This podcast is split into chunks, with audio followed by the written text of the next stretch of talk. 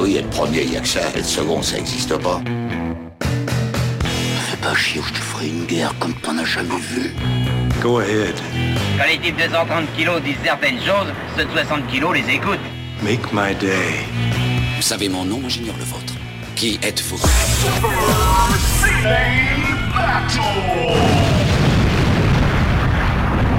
Le second, c'est un con. Super Ciné Battle, c'est le podcast où nous établissons le classement ultime du cinéma. Nous prenons vos listes de films que vous nous adressez pour les classer du meilleur au pire afin d'obtenir LA liste ultime. Ceci est notre épisode 135 et de l'autre côté du poste, alors beaucoup de gens pensent que c'est le préposé au numéro vert de l'éducation nationale, alors que non pas du tout, Stéphane Boulet, c'est la boussole de ce podcast, la boussole qui indique l'Est. Hello papa, comment tu vas? Ça, ça va très bien. La boussole qui indique l'Est, ben, malheureusement, je, je dois m'incliner. Euh, Je pense qu'on n'a jamais trouvé euh, de sobriquet plus parfait pour désigner euh, finalement euh, qui je suis. Tu vois ici, ici dans ce podcast, les sobriquets ils sont bienveillants. C'est pas, c'est pas les autres podcasts du RPU. C'est ça, exactement. Bon Stéphane, comment tu vas? Euh, écoute, euh, écoute, euh, écoute, euh, ça va, ça va, ça va. Je pense que euh, je suis, euh, je suis content puisque je vais contribuer à, à faire baisser les, les chiffres de, de la courbe de- du coronavirus, étant donné que je suis en, je suis en vacances au moment où ce podcast sort. Donc voilà. Ah, ça veut dire que ta maison est, est ouverte à, à mille vents. Et- Exactement, exactement. La, la, la, la période, de- la période d'accueil des, des, des touristes égarés est, est ouverte. Écoute, euh, écoute, j'ai envie de me garer justement dans. Il faudra un jour que je vienne en voiture, je- que je me fasse l'itinéraire, que j'ai la, la full expérience de la montagne qui monte. Ah comme bah oui, ça. oui, voilà, la, vraie expérience de jusqu'à Z, effectivement. Parce que pour moi, la, seule expérience que j'ai de la, de la venue à la montagne chez toi, c'est c'est ton sourire béat quand je viens t'accueillir, quand tu viens m'accueillir. Et en plus, je suis en train de me dire un truc, vu que t'as tellement peu de contact avec des êtres humains, euh, hormis ton taf, mais je pense que on aura, on aura du mal, à- on n'aura pas de geste barrière, toi et moi. Ah bah écoute, euh, de toute façon, le, le, le, le geste barrière, c'est euh, une distance de, de, de, de fromage qui nous sépare, voilà. Voilà, exactement. de fromage. Bon, vous l'avez entendu, c'est Stéphane Boulet, je suis Daniel Andreev, Camille Robotique sur Twitter, épisode 135 de Super Ciné Battle. Et tu sais quoi, je me rends compte que c'est rare, mais j'ai pas rien préparé sur mon bureau. D'habitude, tu sais, j'ai préparé tous les fichiers. Là, j'ai rien préparé, donc je vais tout faire en temps réel. Est-ce que tu as ouvert la liste devant toi? Mais euh, bien sûr, Daniel, euh, Alors, évidemment que j'ai ouvert la liste. euh, Non, c'est vrai, tu tu l'as me prends ouvert pour qui? Non, bien sûr que non. Non, c'est Euh. vrai. Alors, comme je te l'ai pas rappelé, tu l'as pas. Mais vraiment, mais quel bordel euh, Ah mais écoute, je, j'ai, je, je, je- j'ai j'ai besoin de m'organiser, c'est, compliqué pour moi. J'ai envie de dire, mais, mais tu- sans moi, tu, tu, tu, tu peux rien faire là, c'est fini. Là. Exactement, exactement. Et si elle est là, la liste, effectivement, je vois, euh, je, je vois bien 1992, c'est l'album Rest Against the Machine qui est arrivé. Euh... Ah mais non, pardon, c'est pas la bonne, euh, c'est pas le bon podcast. Ah bah ça, les podcasts de liste. Alors, ce que je te propose, c'est euh, de me faire, euh, puisque tu l'as devant les yeux, et que le temps que je, je la mette, de me faire le, le- le top 10, le rundown de, Eh ben de- oui. des années 90 que nous sommes en train de suivre, qui est, ça. euh, je, je le rappelle pour les, les gens qui prendraient ce podcast en cours de route, euh, euh, qui commenceraient par celui-là, nous établissons le classement ultime du cinéma. Et, C'est ça. Et les gens prenons nous vos listes de des- films que vous nous envoyez pour les classer du meilleur au pire. Afin Exactement. la liste ultime. tu vois, t'avais pas besoin de faire le. Putain, mais tu pourrais faire ce podcast tout seul au bout d'un moment. Oh, Là, tu serais vachement d'accord avec toi-même. Oh là là, euh, C'est ça. franchement. ouais. Mais tu sais qu'il y, a des- y y a théories qui circulent sur, sur les internets qui disent qu'en fait, euh, nous ne sommes qu'une seule et même personne euh, qui, qui faisons ce podcast et que l'un de nous deux n'existe pas. Alors, je peux pas comprendre parce qu'il y a eu des cas de quand même de fight. Il y a des, fi- il y a des films qui nous ont distingués, toi et moi. Euh, je comprends. Voilà, à moi, à moi que ça soit une, une Alors, tu sais, c'est perversion. pas- ou- Sans, sans- vouloir euh, euh, dire que nous sommes dans les années 90, mais le fait qu'on soit qu'on soit deux personnes et qu'on se batte entre nous, c'est pas incompatible. Je te le rappelle. Ok, d'accord, je, je, je le conçois. Je le conçois. C'est, c'est, ça s'est déjà vu, en plus, dans l'histoire du cinéma. euh, Ça, c'est déjà vu dans l'histoire du cinéma, effectivement. Alors, euh, bah vas-y, commence. euh, Eh Fais-moi ben, la liste, comme si j'y étais. Vas-y, Bah, imagine que je suis un auditeur. Eh ben écoute, donc le premier film, le meilleur film euh, des années 90 actuellement, c'est Anabi de euh, Takeshi Kitano. Euh, suivi derrière, donc c'est La Place du Con, hein, c'est le film du con, c'est The Blade euh, de Chow Yar, évidemment ne pas confondre le film euh, avec euh, Wesley Snipes.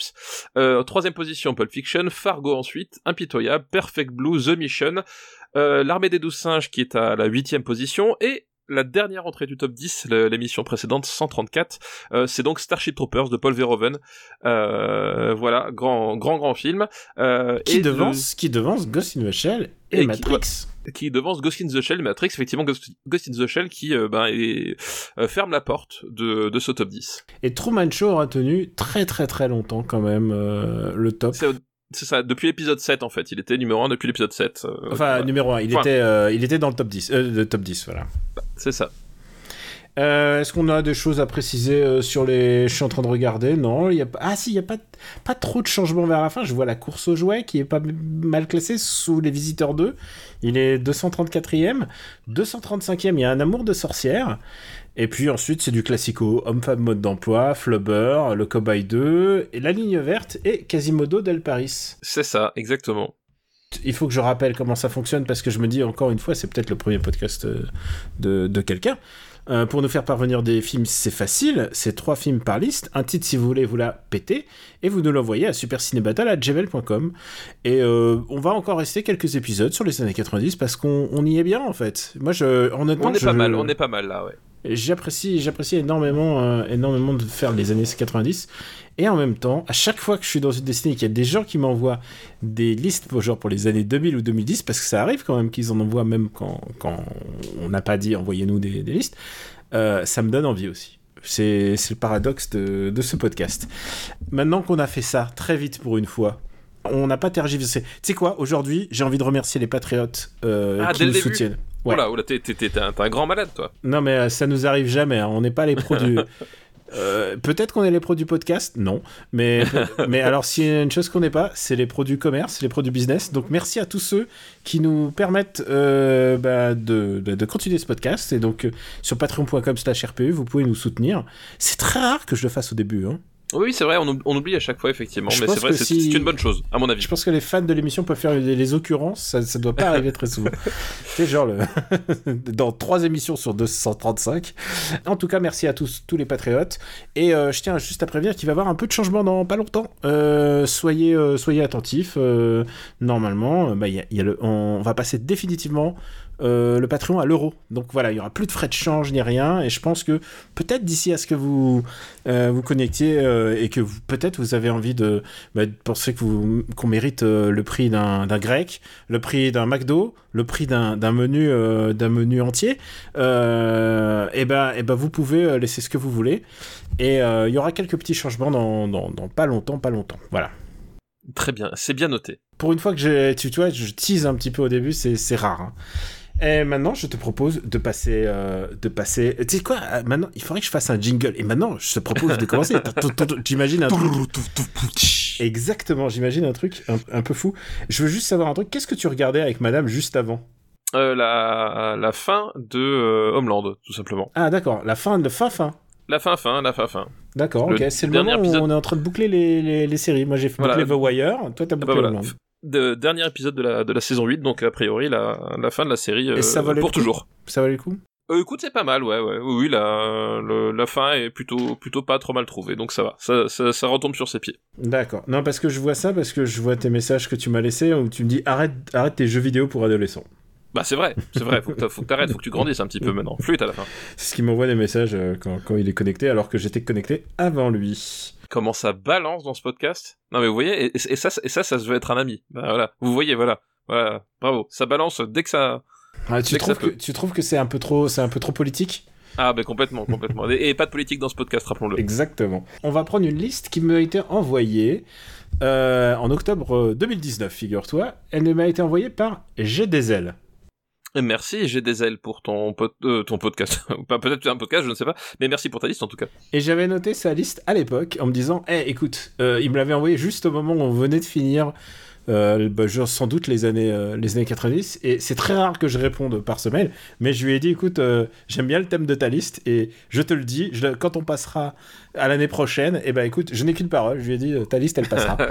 et c'est le titre de sa liste, de la liste que nous a envoyé J'ai des ailes et les films qui m'avaient hypé avec leur double page dans le journal de Mickey.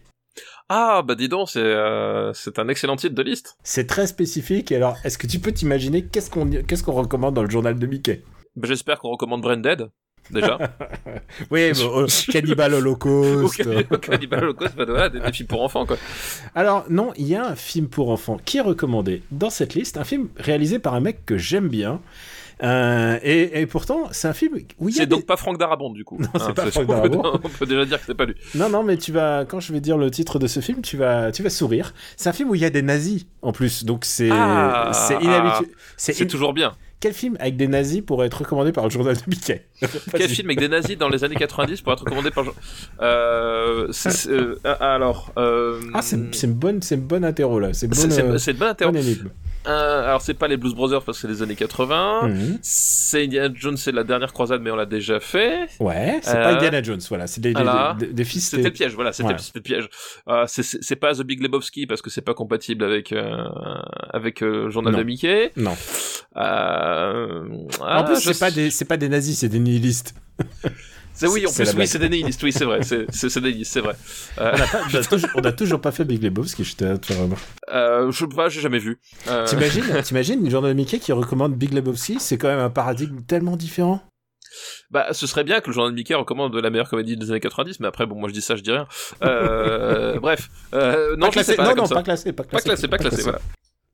Euh, chut, chut, pas de, pas de classement. Pas de classement. Euh, non, je ne sais pas, du coup, là, je, je sèche. Alors écoute, je vais te le dire, et, et pourtant j'adore ce film, j'adore ce film.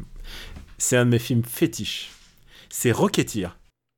Ah, bah oui, bah Rocket, ah bah oui, oui, forcément, oui, tout à fait. Tout à Ah, fait compatible. et alors, euh, vous avez entendu, je suis, je suis, je ne suis que amour pour Rocketeer.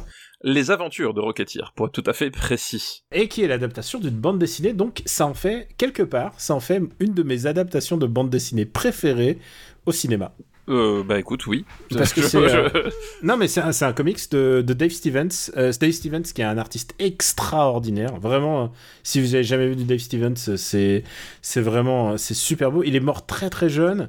Euh, il a pas eu, il, a- il a fait vraiment qu'un seul truc. C'était, euh, c'était euh, principalement, c'était principalement Rocketeer. Mais il a travaillé aussi en tant que storyboarder pour des petits films genre.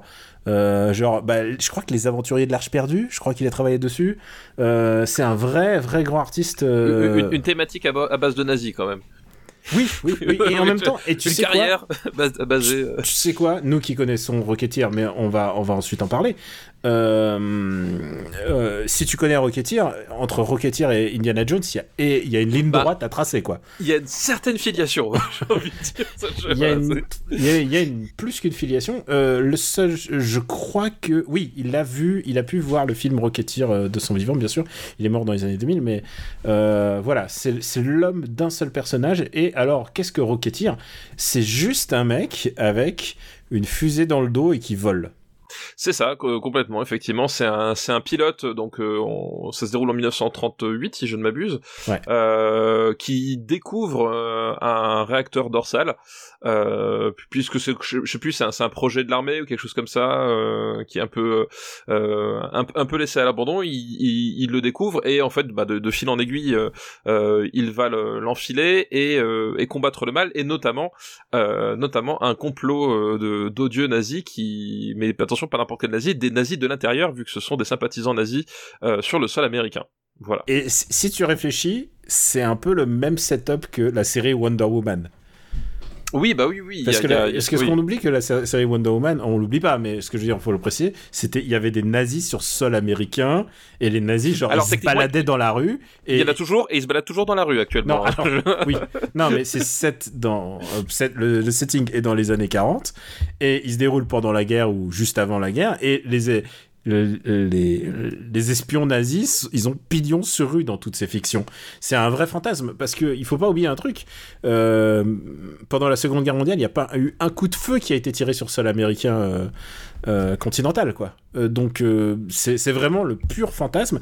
Et Rocketeer est un fantasme pulp parce que euh, c'est un personnage qui a été créé, euh, qui a été créé euh, dans, les années 80, mais, euh, il représente déjà un truc nostalgique des années, euh, des années 40, quoi.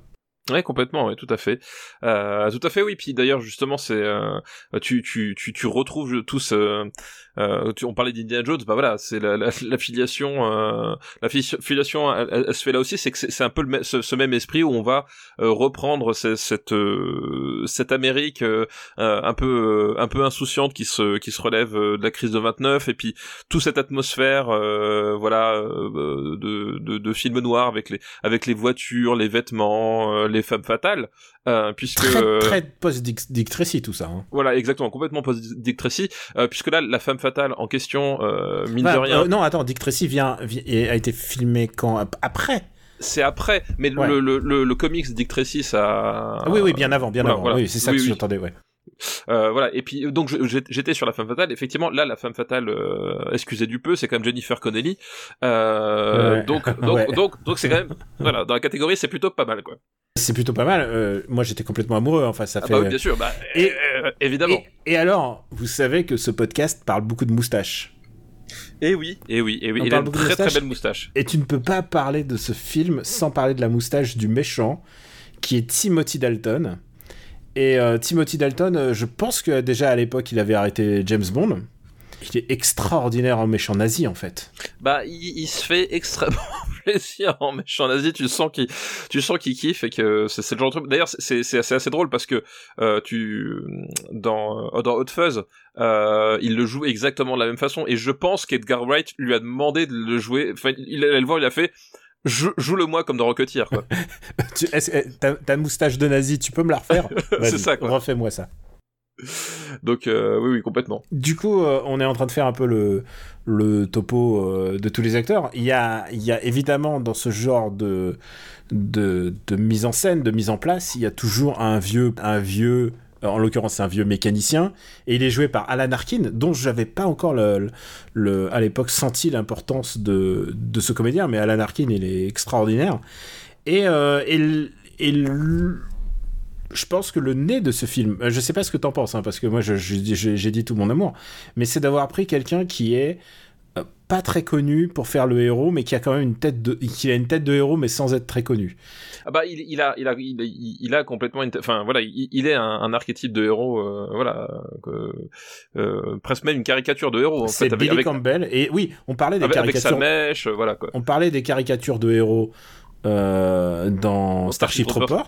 Et ben là, on est dans la caricature de héros des années 40, quoi. On est, on est là, c'était la mèche, le blouson, le machin, le, le, l'imagerie euh, de l'aviation, enfin, tout y est, quoi. Et on est en train de dire euh, tout le bien qu'on pense, mais, mais alors, est-ce que t'aimes ce film? Écoute, moi, c'est un film que je, je, suis un peu moins enthousiaste que toi.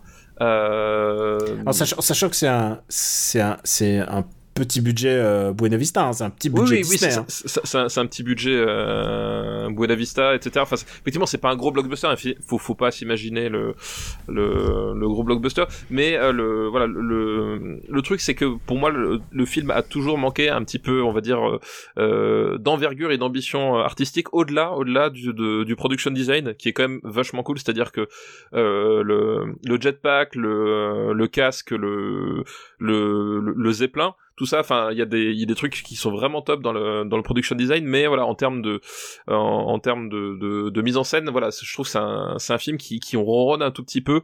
Euh, c'est Joe Johnson hein, donc c'est euh... un, un film d'aventure pour enfants il faut, faut quand même faut, faut relativiser quoi. Voilà, c'est Joe Johnson, c'est le mec qui va commettre euh, Jumanji euh, derrière et qui euh, voilà n'a jamais été un réalisateur euh, de très très grande envergure. Mais qui va avoir son, à mon avis, sa réussite surprise, c'est euh, c'est la première moitié d'un film, c'est la première moitié de Captain America.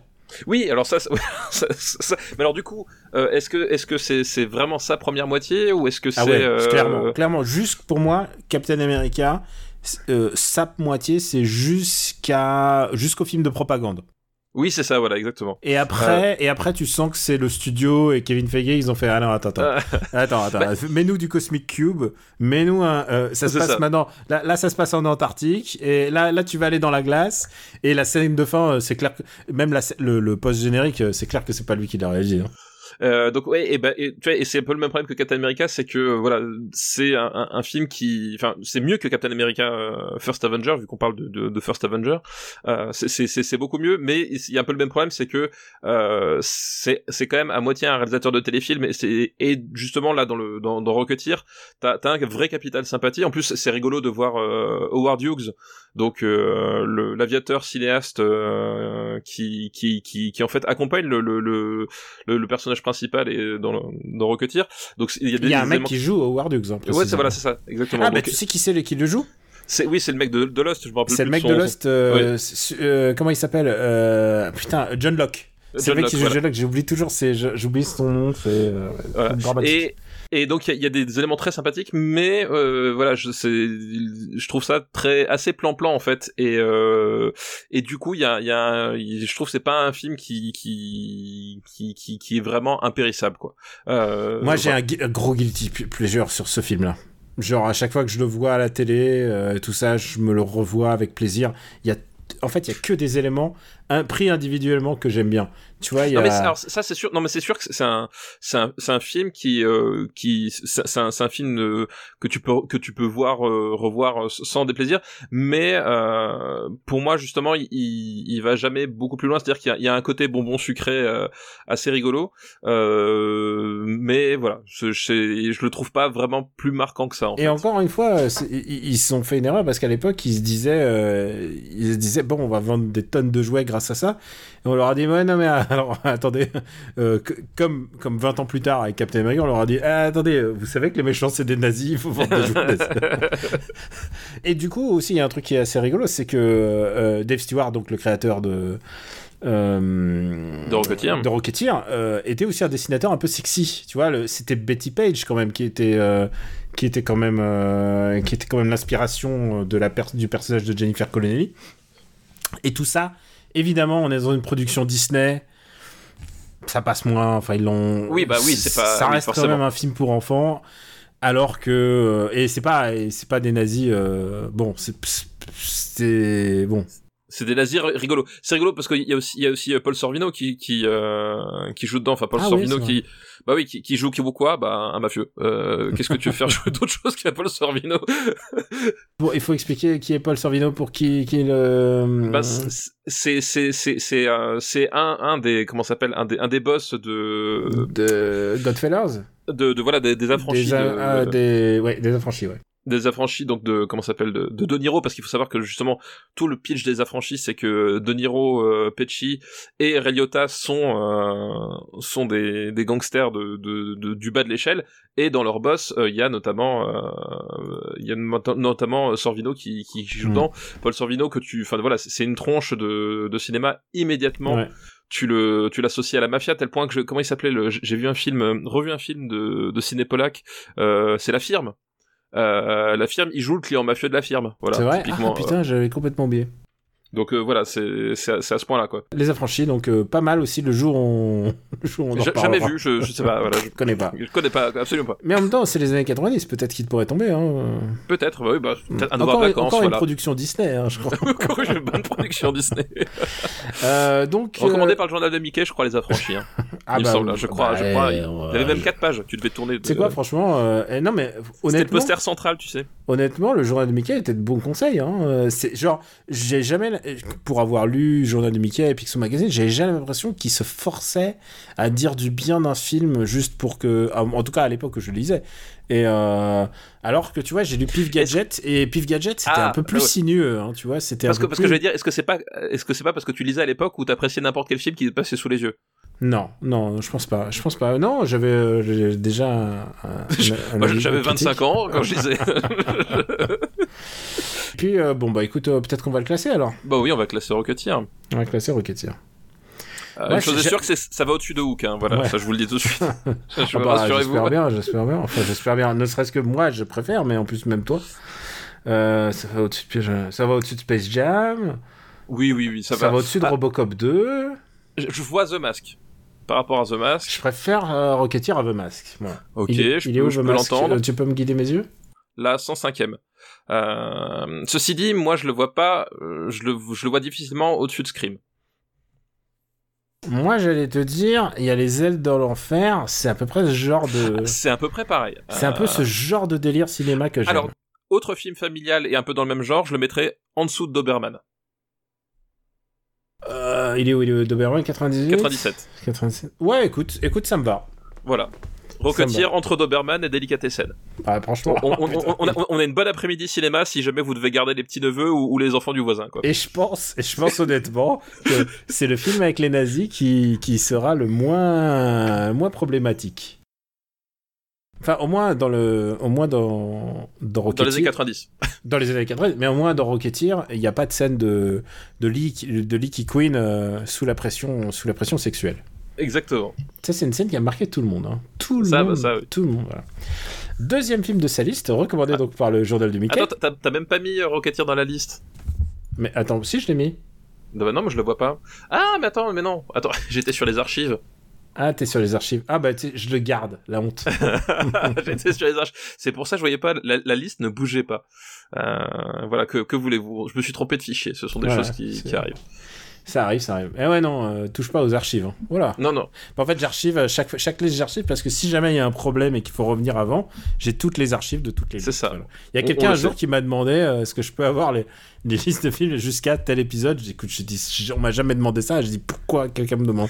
Et je lui ai donné. Euh, Donc Rocketeer, deuxi- deuxième film. Deuxième film de cette liste, Journal de Mickey. C'est un film avec Bruce Willis. Euh, Hudson Hawk, Gentleman euh, Cambrioleur. Putain, je suis doué en, je suis doué en journal de Mickey, c'est ouf. Euh, On verra si tu, si tu gaules le troisième. bah, je me doutais que ça allait être celui-là parce que du coup, ça allait pas être le bûcher des vanités. Je le voyais assez mal. Je le voyais assez mal dans le journal de Mickey. Euh, Die Hard 2, bon, comment dire, euh, quoi qu'un pic à glace dans l'œil, c'est toujours rigolo, mais euh, Et surtout, on oublie que dans Die Hard 2, c'est celui où il mord quelqu'un à mort et il recrache le morceau. c'est ça exactement. Le dernier Samaritain, bon, Il y a quand même un mec qui se fait exploser par le nez, c'est pas mal. Oui, c'est pas mal, c'est pas mal. Euh, non, mais effectivement, ouais, Hudson Hawk, ça me paraissait, euh, c'était sûr, c'était pas Color of the Night. Voilà, c'est ça, c'était certain. On les a tous fait, c'est bon. Euh, donc Hudson Hawk, bah, comme son, son titre l'indique, euh, c'est une histoire de, de cambrioleur. Voilà, c'est c'est euh, c'est un cambrioleur célèbre qui décide de faire le euh, de raccrocher, mais évidemment le, le destin et ses mauvaises fréquentations vont le rattraper. Euh, puisque c'est quoi C'est son meilleur pote qui se fait prendre en otage et on l'oblige à à, à, à dérober des objets. euh, je crois que c'est ça, un truc comme ça. C'est Ouais. il, il a une série d'objets à dérober pour euh, compléter une collection, un truc comme ça. Ouais, mais euh... oui, c'est- je crois que c'est ça. Il a une série de, de, de à chaque fois de haste, euh, de comment on dit, de, de, Braquage. de il doit Enfin, faire des braquage de braquages. cambriolage, ouais. Il doit faire des cambriolages, voilà. Euh, voilà et euh, du coup bah voilà du coup qu'est-ce que qu'est-ce que je peux en dire?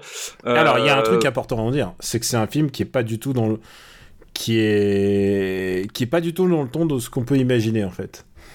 Parce que c'est un film burlesque. oui c'est un film burlesque C'est un film burlesque parce que les gens disent oh, c'est ça qui avait vraiment déplu à l'époque, c'est que c'est un humour euh, c'est un humour euh, un peu honnêtement quand tu regardes ce film parce que je l'ai revu il y a pas si longtemps, c'est très belle bandoesque en fait. alors il y a un peu de ça effectivement euh, et effectivement que quand tu le dis je pense notamment au Guignolo euh, qui est un peu sur sur ce sur ce même rapport euh, euh, et euh, effectivement il y a, y a un petit côté comme ça euh, c'est c'est pas c'est pas un Bruce Willis tel que tu te l'imaginais parce qu'aujourd'hui euh, si, si je dis ça ça fait bizarre aux gens parce que je, pense aux gens qui découvrent la carrière de Bruce Willis avec sa, sa filmographie depuis 15 ans et qui doivent se dire mais de, de, qui- de quoi il cause en fait euh, mais le Bruce Willis des années 90 euh, c'était effectivement pas ce genre de choses au- auquel tu euh, auquel tu t'attendais C'est un mec qui se donnait un, peu plus de mal peut-être? un peu plus de mal puis surtout il, il était enfin et, et en même temps on lui demandait un peu toujours de jouer la même chose c'est-à-dire que là voilà on attendait son côté un peu euh, comment dire un peu un, un peu effronté Un voilà peu avec toc les toc mi- badaboum. un peu toc toc badaboum avec les euh, les, les mimiques le, le côté décalé euh, Et rappelons-le juste, le premier film de Bruce Willis dans la liste, c'est l'armée des douze singes. c'est l'armée des douze singes effectivement qui Et juste au-dessus de Sixième Sens qui est 19e. donc voilà donc du coup l'armée des douze singes est, est 8e quand même. hein.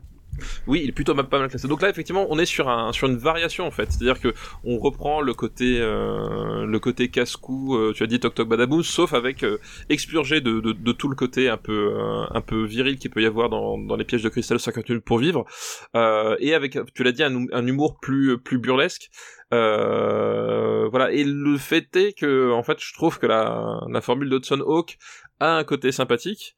Euh, ce que je, ce que du coup je peux comprendre ça pendant dans le genre de Mickey, euh, mais à un côté aussi un peu poussif en fait. C'est un, c'est un film que je, je, j'ai j'ai toujours trouvé un petit peu poussif, c'est-à-dire que il y a, voilà, on parlait de Belmondo et Tac Tac Badaboum, il y a quand même pas la, l'art du, euh, l'art du, du dialogue et de, et même la, la décontraction. Enfin, il y a, Je y a- dirais même le rythme. hein, tu sais. voilà, et, et l'air du rythme euh, à la bébelle, c'est-à-dire qu'on on est sur une variation qui donc il y a plus de moyens, etc. Enfin, je, on pense notamment à, à cette scène sur le c'est quoi, c'est le pont de Brooklyn où il est il est tracté par une ambulance euh, et lui il est sur le le comment s'appelle le brancard, voilà. Il- mais euh, il y a il y a une certaine débauche de, de moyens.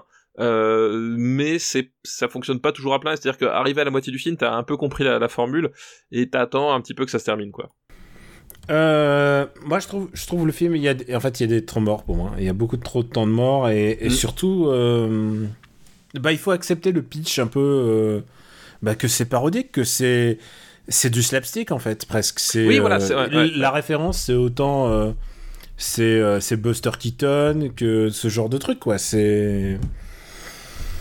Fait, le- le- Euh, si tu c'est veux- c'est une ambiance particulière et je pense que c'est assez unique du coup. C'est assez unique, mais le- voilà. Après, le, le film s'était s'était fait vraiment complètement dé- démonter euh, à l'époque. Euh, il, il est meilleur que sa réputation de l'époque, mais ça en fait pas un bon film pour autant. C'est-à-dire qu'effectivement, euh, le tout ce côté-là, enfin, je pense qu'il y a une, euh, il a une certaine paresse dans ce dans ce film-là, qui est qu'effectivement, on se dit, euh, suffit de faire le con et ça va marcher. Alors qu'en fait, de, la comédie, même la comédie slapstick ou, ou quoi que ce soit, euh, c'est plus que jamais une histoire d'écriture. Et quand je dis d'écriture, c'est écrire, c'est aussi faire, c'est aussi le rythme, quoi. Euh, c'est aussi ta, tu voilà, t'es libre de, de faire une partition, euh, mais à ce moment-là, tu fais une partition qui, qui, qui fonctionne. Et tout ce côté-là, euh, bon, je trouve que c'est, c'est pas hyper réussi. Voilà, ça fait un film, un, un film un peu poussif et, euh, et un poil fatigant, quoi. Mais c'est un peu la marque de son réalisateur qui honnêtement a jamais fait des trucs, des trucs grandioses à part à part son tout premier film, quoi. Mais après, ça s'est un peu cassé la gueule. C'était quoi déjà son tout premier film? C'était Heavers, Ça qui s'appelle rien. qui s'appelle Fatal Game euh, chez nous. C'est Euh, pas, c'est pas un, c'est un truc- truc qui- d'ado, mais super c'est- trash. Alors super, oui, pas un trash, peu. mais, mais Ah, très si, un petit mortifère, peu. très mortifère. Très très mortifère, effectivement. Voilà. C'est Winona Ryder, Christian Slater, Shannon Doherty. C'était Euh, le, ah putain, quel, quel casting. Euh, Oh, non mais putain. il- et et euh, euh, enfin je, je dis Mais Heavers, oui, mais, oui, je crois non, que c'est mais Evers parce que c'est des prénoms. Ça, ça vient de me, me revenir. On l'avait seulement nommé quand C'est ça, on avait parlé de Mean Girls, je crois. Ex- exactement. Voilà, en disant exactement. que ça. Voilà. c'est le Mean Girls qui était, c'est le, si Mean Girls avait été dans cette direction, je pense que ça aurait été plus ta salade. c'est le Mean Girls euh, qui qui est vraiment méchant c'est-à-dire qui est vraiment mine quoi c'est et, euh, et et ça c'est enfin c'était son premier film et après ça a été la dégringolade euh, complète enfin je veux dire euh, c'est le mec qui a fait qui a fait 40 jours 40 nuits derrière enfin tu vois c'est voilà c'est c'est ça voilà c'est un type qui a un peu implosé euh, en vol quoi Un petit peu. Mais euh, je me demande d'ailleurs ce qu'il devient en fait. Euh, je, sais, je sais pas J'hésite sais- toujours à regarder. je pense qu'il. À tous les coups, et, enfin, il voulait faire une, une suite à 40 jours, 40 nuits. 41 c'est ça. jours, 41 quand, nuits. quand- quand une nuit ou alors il, il doit bosser sur des sur des séries télé euh, sur les chaînes publiques je sais pas Moi, je te dis pas désagréable, mais, mais pas ma salade non plus. Par contre, il y a un truc sur lequel je voudrais revenir c'est que ce film s'est fait démonter par la critique à ah l'époque. bah oui bah oui oui ouais, mais genre, mais démonter parce que les gens euh, aiment pas voir du. Le slapstick, c'est vraiment très compliqué. Bah, surtout, il, surtout le, le, le truc, c'est qu'il, il- je pense qu'ils ils venaient voir quelque chose qu'ils n'ont pas eu en fait. Il y a aussi, enfin, ce, pro- ce film-là a eu ce souci-là, c'est-à-dire que euh, tu vois Bruce Willis avec euh, Voilà, enfin sur l'affiche, il, avait son chapeau, ses lunettes et son espèce de, de petit sourire en coin.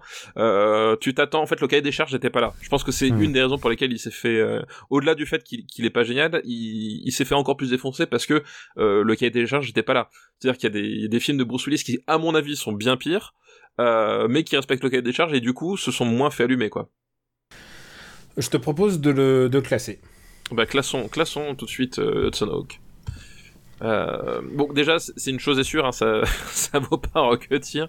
Non, c'est clair. Euh, ça vaut pas Euh, Rocketeer. mais attends, attends, j'essaie de retrouver des slapsticks, un peu trucs, un peu fun, un peu. euh, pas à tombeau ouvert, mais. Men in Black, par exemple.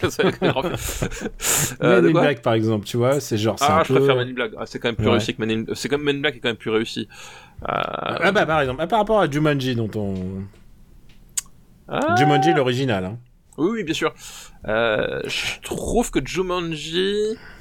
Il y a, y a un gars qui me fait vraiment mourir de rire dans Jumanji, c'est le gag de la voiture de police. Ah, ah, le même gag que dans Taxi, alors. Alors peut-être, je me rappelle Non, plus c'est une blague. C'est une blague. C'est Ah oui. genre, c'est parce que Taxi est juste au-dessous. Ah oui, non parce que dans Jumanji en fait il y a, il y a le flic de, de la ville en fait il, a, il a sa voiture de, de, de, de patrouille qui se fait démolir tout le long du film et à la Mm. fin il, il termine je crois qu'il a, il, il a plus que le, le moteur et l'armature voilà c'est le seul c'est le gars qui me fait le plus rire de tout le film donc il y a, y a ça que je retiens honnêtement Hudson Hawk le problème c'est que je me rappelle plus d'aucune scène euh, aussi, je l'ai, je l'ai pas vu depuis un moment, mais je pense que Jumanji a plus de trucs à faire valoir. Je pense que Dick Tracy, rien qu'esthétiquement, a beaucoup plus de choses à faire valoir que Hudson Hawk Hmm. qui, euh, qui, est, qui est quand même filmé comme un téléfilm. Euh, pareil, je préfère Waterworld, euh, honnêtement, voilà. Bon, Euh, euh, mais- Jurassic, mais- mais- Jurassic Park 2, c'est moins bien quand même. Jurassic Park 2, c'est moins bien. On est d'accord. Bon, on va pas sous Jurassic Park 2 alors. Eh ben écoute, euh, le huitième jour, c'est quoi euh, Je préfère Waterworld, donc ça nous laisse un petit delta de 5. Oui, voilà, je préfère Waterworld aussi. Euh, écoute, moi, je, je le mettrais sous La vie est belle. Mais au-dessus du que je- huitième jour. Ouais, au-dessus du huitième jour. Ok. C'est audacieux. Ben, je sais que tu détestes La vie est belle. Moi, je, moi, je, moi, je préfère, donc c'est pour ça que voilà, du coup, je, Euh, je m'en sers comme barrière haute. D'accord. euh, alors j'aime pas. J'aime. Alors détester, c'est un bien grand mot. euh, Quoique, si je me réécoute, je, à... si je me propose- l'épisode 12, je pense Ouais, que je voulais le mettre encore plus bas. je pense que réécouter l'épisode 12, vous, voilà, je pense qu'il y a de la vraie, vraie haine. Je pense que la vraie haine, c'est l'épisode 9 parce qu'il y avait American History X, Les Évadés et, euh, et la ligne verte. Je pense que Ouais, c'est l'épisode là, 9. C'est notre épisode signature. Putain, il y avait Hook dans l'épisode euh, 9 aussi. Oh putain. Oh là là. Oh les fans, Oups. les pauvres fans de Hook et tout. Oh Ah là ouais, là, là, je, je, je suis désolé, je suis désolé. Et en plus, je pense Ça- que si on regardait les courbes d'audience, ça va être l'épisode où on a perdu le plus de gens, en fait. À mon ah avis. c'est, tu sais, c'est, le moment de la relation où tu testes. C'est, on a fait un test pour voir si vous êtes prêts, si vous étiez prêts Donc, à nous On a bien compris, quand on fait caca, on ferme la porte. Du coup, vous êtes pas prêts. C'est stupide. C'est stupide. Hudson Hawk, entre la vie est belle et le huitième jour, bonne soirée déconne quand même. Hein, si tu... c'est la ça, trilogie déconne, si c'est la trilogie du samedi là. Et le dernier film de sa liste, je le reprends, et c'est un film, ça m'a surpris qu'on l'ait pas fait, et pourtant, euh, ça, fait, ça fait longtemps, et je crois qu'il a été très demandé. C'est un film qui s'appelle Robin des Bois, Prince des voleurs. Ah, Robin des Bois. Bah, Ah, là tu on parles parle- de Guilty. Et là, évi- bah évidemment, on parlait de Waterworld, mais euh, Waterworld, l'origine story de, de Waterworld, euh, c'est Robin des Bois, Prince des voleurs, c'est-à-dire c'est la collaboration euh, Kevin Costner, Kevin Reynolds. Euh, Est-ce que c'est pas leur, le- c'est juste avant qu'ils s'engueulent ou? C'est bah, non, c'est sur Waterworld qu'ils se sont engueulés. Donc là, c'était le moment où euh, où tout allait bien dans le meilleur des mondes, c'est-à-dire que euh, il, Ke- Kevin Costner est au top de sa de sa de, de, du- de son attitude de, de star quoi. C'est le moment où, où il est la star du moment et tout. il touche Euh, plus le sol. il, tou- il touche littéralement plus le sol. Et Kevin Reynolds c'est le réalisateur qui entre guillemets le comprend. Euh, et, euh, et et le collaborateur euh, absolu voilà qui, qui, qui lui fallait quoi. Donc voilà c'est la rencontre des deux. Ils, ils se comprenaient bien. Ils, voilà ils étaient faits pour se rencontrer à ce moment-là. Et le fait est qu'ils font Robin des Bois Presse de voleurs qui est un film qui a cartonné enfin moi je sais que ils ont, fait, ils ont fait Fandango avant, euh, une comédie. Dans les oui, années c'est- 80. oui, ouais, ouais. Mais euh, je crois qu'il y a quand même un peu moins bien marché là. euh, Robin des Ah oui, non, mais euh, je veux dire, le Kevin Costner de l'époque. Ah oui, le- oui, Ce oui, ce qu'il faut, ce qu'il faut préciser, euh, mais tu, l'as- tu l'as dit, mais euh, je pense qu'il faut vraiment mettre l'emphase dessus, c'est que Kevin Costner, quand tu parlais de Kevin Costner dans les années 90, il fallait, c'est Tom Cruise. Bah, c'est- à ce niveau- même- à ce c'est- niveau-là de, de popularité, De et popularité, et- et, même plus que Tom Cruise, c'est que c'était euh, c'était Tom Cruise avec euh, des putains d'Oscars. Ah, mais c'est Euh, vrai en plus, oui. Parce qu'il y, a eu- oui, il y a eu Danse avec les loups Il y, a eu Danse avec, il y a eu Danse avec les loups qui, qui, qui inaugure un peu les années 90 pour euh, euh, pour Kevin Costner et c'est un film de Kevin Costner, c'est-à-dire que euh, c'est Tom Cruise avec ce que Tom Cruise n'a jamais eu, c'est-à-dire une pelletée d'Oscar. Donc imaginez-vous le imaginez-vous le melon quoi. Euh, donc Et en c'était plus, il, euh, était, il était quand même assez beau et il cultivait un peu ce, cette, euh, ce côté Ah bah oui, galâtre, ouais. quoi. Bah évidemment, enfin voilà, je veux dire le, type il avait, enchaîné, il avait fait les incorruptibles avant, euh, voilà il avait fait, euh, bah, comme on l'a dit, danser avec les loups. Euh, juste après, il, va nous il va nous faire, il va nous faire Bodyguard. Il va tourner avec Clint Eastwood, un monde parfait. Enfin tu vois, c'est genre les années, les, années fastes quoi, au, top de, sa popularité. Et donc sort ce Robin des Bois qui est voilà le blockbuster. Euh, pour la famille. Enfin, moi, je sais qu'effectivement, je le. Cette année-là, là, les, les deux films que j'ai le plus vu au cinéma, parce que je les ai vus au cinéma, euh, c'était Terminator 2 et Robin des Bois. C'est vrai qui- Ah ouais, je crois que Robin des Bois, j'ai dû aller le voir deux fois et euh... oui, parce que le ciné, ça coûtait cher le, le, le cinéma, donc j'avais pas tant que ça. Euh, mais Robin des Bois, j'ai dû le voir au moins deux fois au cinéma et euh, Terminator 2, je, suis- je suis allé le voir au moins trois ou quatre fois, donc euh, voilà, c'était les, les deux films qui m'ont qui m'ont occupé l'année 91 quoi. Ah bah écoute, c'est une belle, belle année 91 que tu as passé, dis donc. Bah oui, oui, comme. Moi j'ai de vu euh, Indiana Jones, moi. C'est Indiana Jones que j'ai vu le plus euh, au cinéma maintenant. Ah oui, je te parle juste de cette année-là, moi. Ah, Voilà. juste Ouais. cette Ah putain, Oui, oui. c'est vraiment très très spécifique. C'est très très spécifique. C'est Voilà. cinéphilie très spécifique. Voilà. Le film que j'ai le plus vu au cinéma, je crois que j'ai pas le droit d'en parler. Alors moi c'est Akira. Mais bon, Ah oui. voilà. Mais écoute, je l'ai vu la neuvième fois cette année grâce à ça. Donc tranquille. Ça va. Au cinéma, que neuf fois au cinéma. Mais je l'ai jamais vu en, en cassette vidéo, en Blu-ray, à la télé, diffusion télé. J'ai toujours. Ah, tu refu- t'attends qu'il passe au cinéma pour le, pour le je voir. regarde que les diffusions au cinéma. D'accord. et dans mon couple, il y a toujours un moment où je dis je vais te montrer Akira. Et, euh, et, il faut que je, leur explique. Il y a, avant toi, il y avait Akira. Après toi, il y aura Akira. Donc il faut que tu, aimes Akira. Il n'y a, pas la- pression du tout. Et euh, en plus, euh, je repars avec no- nostalgie. Tu sais, cette période où il y avait des cinémas ouverts, c'était l'été dernier. Et, euh, et puis j'y suis allé avec deux personnes qui n'avaient jamais vu Akira et tout. Ça m'a. Ça, ça me, ça me provoque ce, ce truc de de- d'emmener des gens qui connaissent pas Akira, de les emmener au cinéma, voir Akira, pas genre en salle, pas, pas à Netflix, mais genre en salle pour le voir. C'est génial. C'est voilà, il y a, y a- il y a rien. Il y a rien que, à part Super Ciné Battle, il y a rien. je veux dire en termes de partage, c'est ce que je préfère le plus quoi. Et, et tu sais quoi, je euh, les gens me disent ah, quel jeu vidéo tu veux tu veux faire jouer ton fils? Moi je leur dis non non moi c'est les films. C'est les films que je vais lui faire découvrir. Et euh, peut-être qu'il les aimera pas et tout mais euh, mais j'ai j'ai bon peu importe. J'ai j'ai une espèce de tracklist dans ma tête de films mais par ordre ascendant de de regardabilité quoi. Enfin peu Bref. importe voilà. Mais mais je Robin pense Bois, que Rob-. Robin Hood à un moment va va être sur le tapis Voilà. Et, et- et Robin des Bois, il y a, il y a, y a deux trucs qui sont, euh, enfin, il y a- non, il y a trois trucs qui sont assez 2, mortels. 3, il y a 10, 15 trucs. Voilà. Le, non, le premier truc, c'est évidemment Alan fucking Rickman euh, dans le rôle du shérif de Nottingham, qui est, je pense que plus personne ne pourra faire un shérif de Nottingham après. Je, je ne peux pas me, me, me départir de cette interprétation d'Alan Rickman qui est en fusion. Mais vraiment, il est. Euh... Alors, je pense que Alan Rickman, il, il le joue en se disant Je suis le personnage du dessin animé. Non, mais oui, il, il Mais est, je- il je- est extraordinaire, quoi. Il je est, ne sais euh, pas ce qui se passe. Je pense que c'est un des meilleurs méchants de cinéma. Ah, mais bien Et sûr. pourtant, Non, mais je veux, alors, il faut ju- juste, juste, il faut que je fasse une disclosure sur Robin des Bois. C'est pas mon Robin des Bois. Ah, je veux alors, dire, c'est not my Robin Hood. Euh, on, on, on, on- on sait que toi t'es évidemment beaucoup plus euh, Tony Scott et euh, non, euh. Ridley Scott voilà et, et Russell Crowe. On sait que c'est celui-là que tu kiffes hein, il y a tu sais que de tu sais que je me souviens que le film de Russell Crowe c'est qu'en plus j'y pensais parce que c'est un film que genre en sortant de la salle je me suis dit ah c'est pas mal. Et ensuite non mais Après, vraiment je suis, je suis sorti de la salle en me disant ah c'est pas mal. Et en fait plus le temps passait genre à chaque minute ça s'est décomposé dans ma tête mais à la vitesse de Justice League quoi c'est genre j'étais en train de me dire pourquoi il se bat avec une armure dans la flotte? Pourquoi il- il- pourquoi les Français ils attaquent l'Angleterre mais en, en- en bas d'une falaise en contrebas mais genre ça pour- pourquoi, pourquoi, pourquoi ils sont sur Omaha Beach? Qu'est-ce que qu'est-ce que Genre, c'est que ce bordel? Ils se sont fait saigner comme des lapins. Ça n'a aucun sens. Mais du coup, celui-là, pour moi, c'est le Robin des Bois TF1. C'est genre, et c'est le- celui du dimanche soir TF1. Non, il y y y a effectivement de ça, mais euh, voilà, effectivement, je parlais d'Alan Rickman qui est, qui est, enfin, qui est génial en, en chien de Nottingham.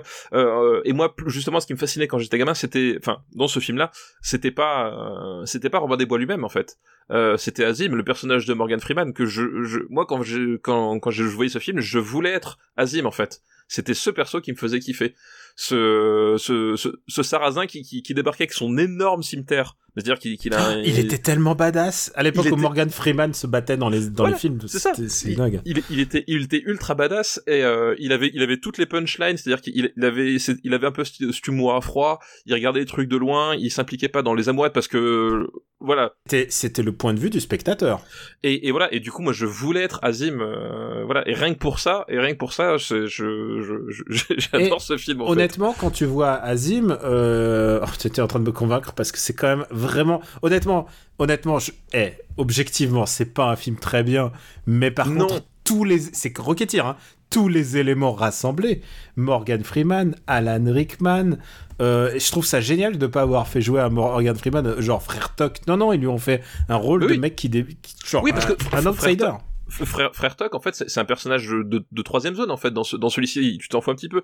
Et, euh, et en fait, la, différence qu'il y a justement, tu parlais de Rocketeer, c'est que là, pour le coup, tu vois qu'ils ont le budget, c'est-à-dire qu'en en fait, Kevin Reynolds, quand, euh, quand il, il faut envoyer la purée, je pense notamment à l'assaut final et à la fameuse euh, scène de la de l'assaut de la forêt, où quand même, globalement, euh, ça envoie ça envoie quand même bien du bois, c'est-à-dire que Kevin Reynolds, on peut dire ce qu'on veut, euh, c'est un type qui sait quand même tenir sa caméra quand, euh, voilà, il a fait un chef-d'œuvre. Euh, on en a parlé, c'est la, c'est la bête de guerre. Euh, Alors, et tu sais quoi? Il a participé à. Et, et il a réalisé, euh, je crois, une ou deux scènes dans Danse avec les loups. Ah oui, et puis il dans été Waterworld aussi avant de se faire virer. euh. Euh, mais oui, c'est fort possible qu'il. Oui, oui, c'est même, c'est même quasiment certain qu'il a participé à, à Danser avec les loups. Euh, mais voilà, il a fait un chef-d'œuvre, c'est, c'est, c'est, la bête de guerre. Mais sinon, c'est quand même un type qui a, qui a quand même un, un vrai point de vue, un certain œil, ce qui est pas le cas à mon, à mon sens de Joe Johnson. Et justement, quand il a, il a les moyens et qu'on lui, et qu'on lui lâche un peu la bride, euh, voilà, ces scènes de, de bataille médiévale à l'échelle de, de l'époque et euh, justement, euh, il a réussi à faire un truc. Puis, et puis le budget, hein, parce que je pense, je le- pense que là, il y a le même budget que Rocketeer. Hein, euh, Oui, oui, dans, dans une scène, il y a le même budget. Pas, pas beaucoup plus, mais c'est genre pas beaucoup moins non plus. Euh, et, euh, et je Parce que pense qu'il Kevin a... Costner, il est payé à l'intéressement. Ça, je peux, je peux vous le Ça, garantir c'est que sûr. Kevin Costner, il, y a ce- il est en grand sur l'affiche. Je pense que il est là, il, il touche, il, il a touché un max. Et donc voilà, il y a quand même ce- cette dimension-là qui, euh, qui, qui- et il arrive à trouver le ton, c'est-à-dire que ça, ça, ça reste familial puisqu'il n'y a pas, il y a pas, il y a pas de, de, de trucs atroces à, à l'écran, mais ça a quand même suffisamment d'impact pour pas être trop, trop niais quoi. Il y a, il y a voilà, et c'est cette dimension-là en fait. Il, il- voilà, c'est, c'est, c'est qu'il y a une, il y a une production value qui est quand même, euh, qui est quand même assez, assez contrôlée. Après, effectivement, tu regardes le film dans les détails, bon. C'est un gros blockbuster facile, etc. Le, le, la, la- la romance entre euh, Robin et Marianne est insupportable. Euh, je pense qu'il y a pas, il y a pas, il y a pas à chier. C'est, c'est moi, ça, ça m'a toujours gonflé à l'époque. Euh, je me suis dit, mais pourquoi est-ce qu'il, pourquoi est-ce que c'est, à, c'est au personnage de Christian Slater de mourir alors que ce devrait être Marianne de mourir, tu vois? C'était, c'était Elle, ce que j'ai toujours aussi, elle a joué dans la personnage de Marianne, c'est euh, Marie-Elisabeth Mast- Mastrantonio. Mastrantonio, voilà. Elle a joué dans Abyss, Elle a joué dans Abyss, effectivement. qui est quand même Euh, un film très très bien classé chez. chez. Et, et c'est la sœur de Tony Montana aussi, rappelons-le. C'est vrai. Ah oui, oui, c'est pas mal. Et rappelons-le qu'il ne fait pas bon être la sœur de Tony Montana. il fait pas bon traîner autour, ouais, c'est vrai. Ouais. Et euh, donc voilà, donc c'est un voilà, effectivement tu l'as dit, c'est un blockbuster du dimanche soir dans dans toute sa dans toute sa, sa puissance, euh, ses limitations euh, aussi, voilà.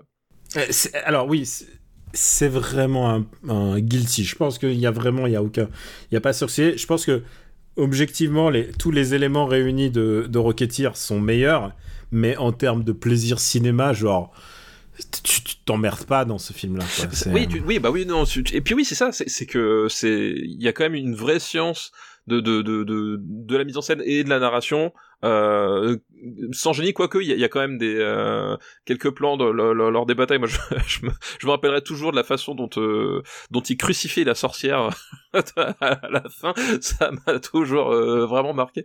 Euh, voilà il y a, y a quand même un, truc qui est fait que euh, tu t'ennuies pas ça ça fait des pirouettes ça bastonne Morgan Freeman a des punchlines mortels que demande le peuple.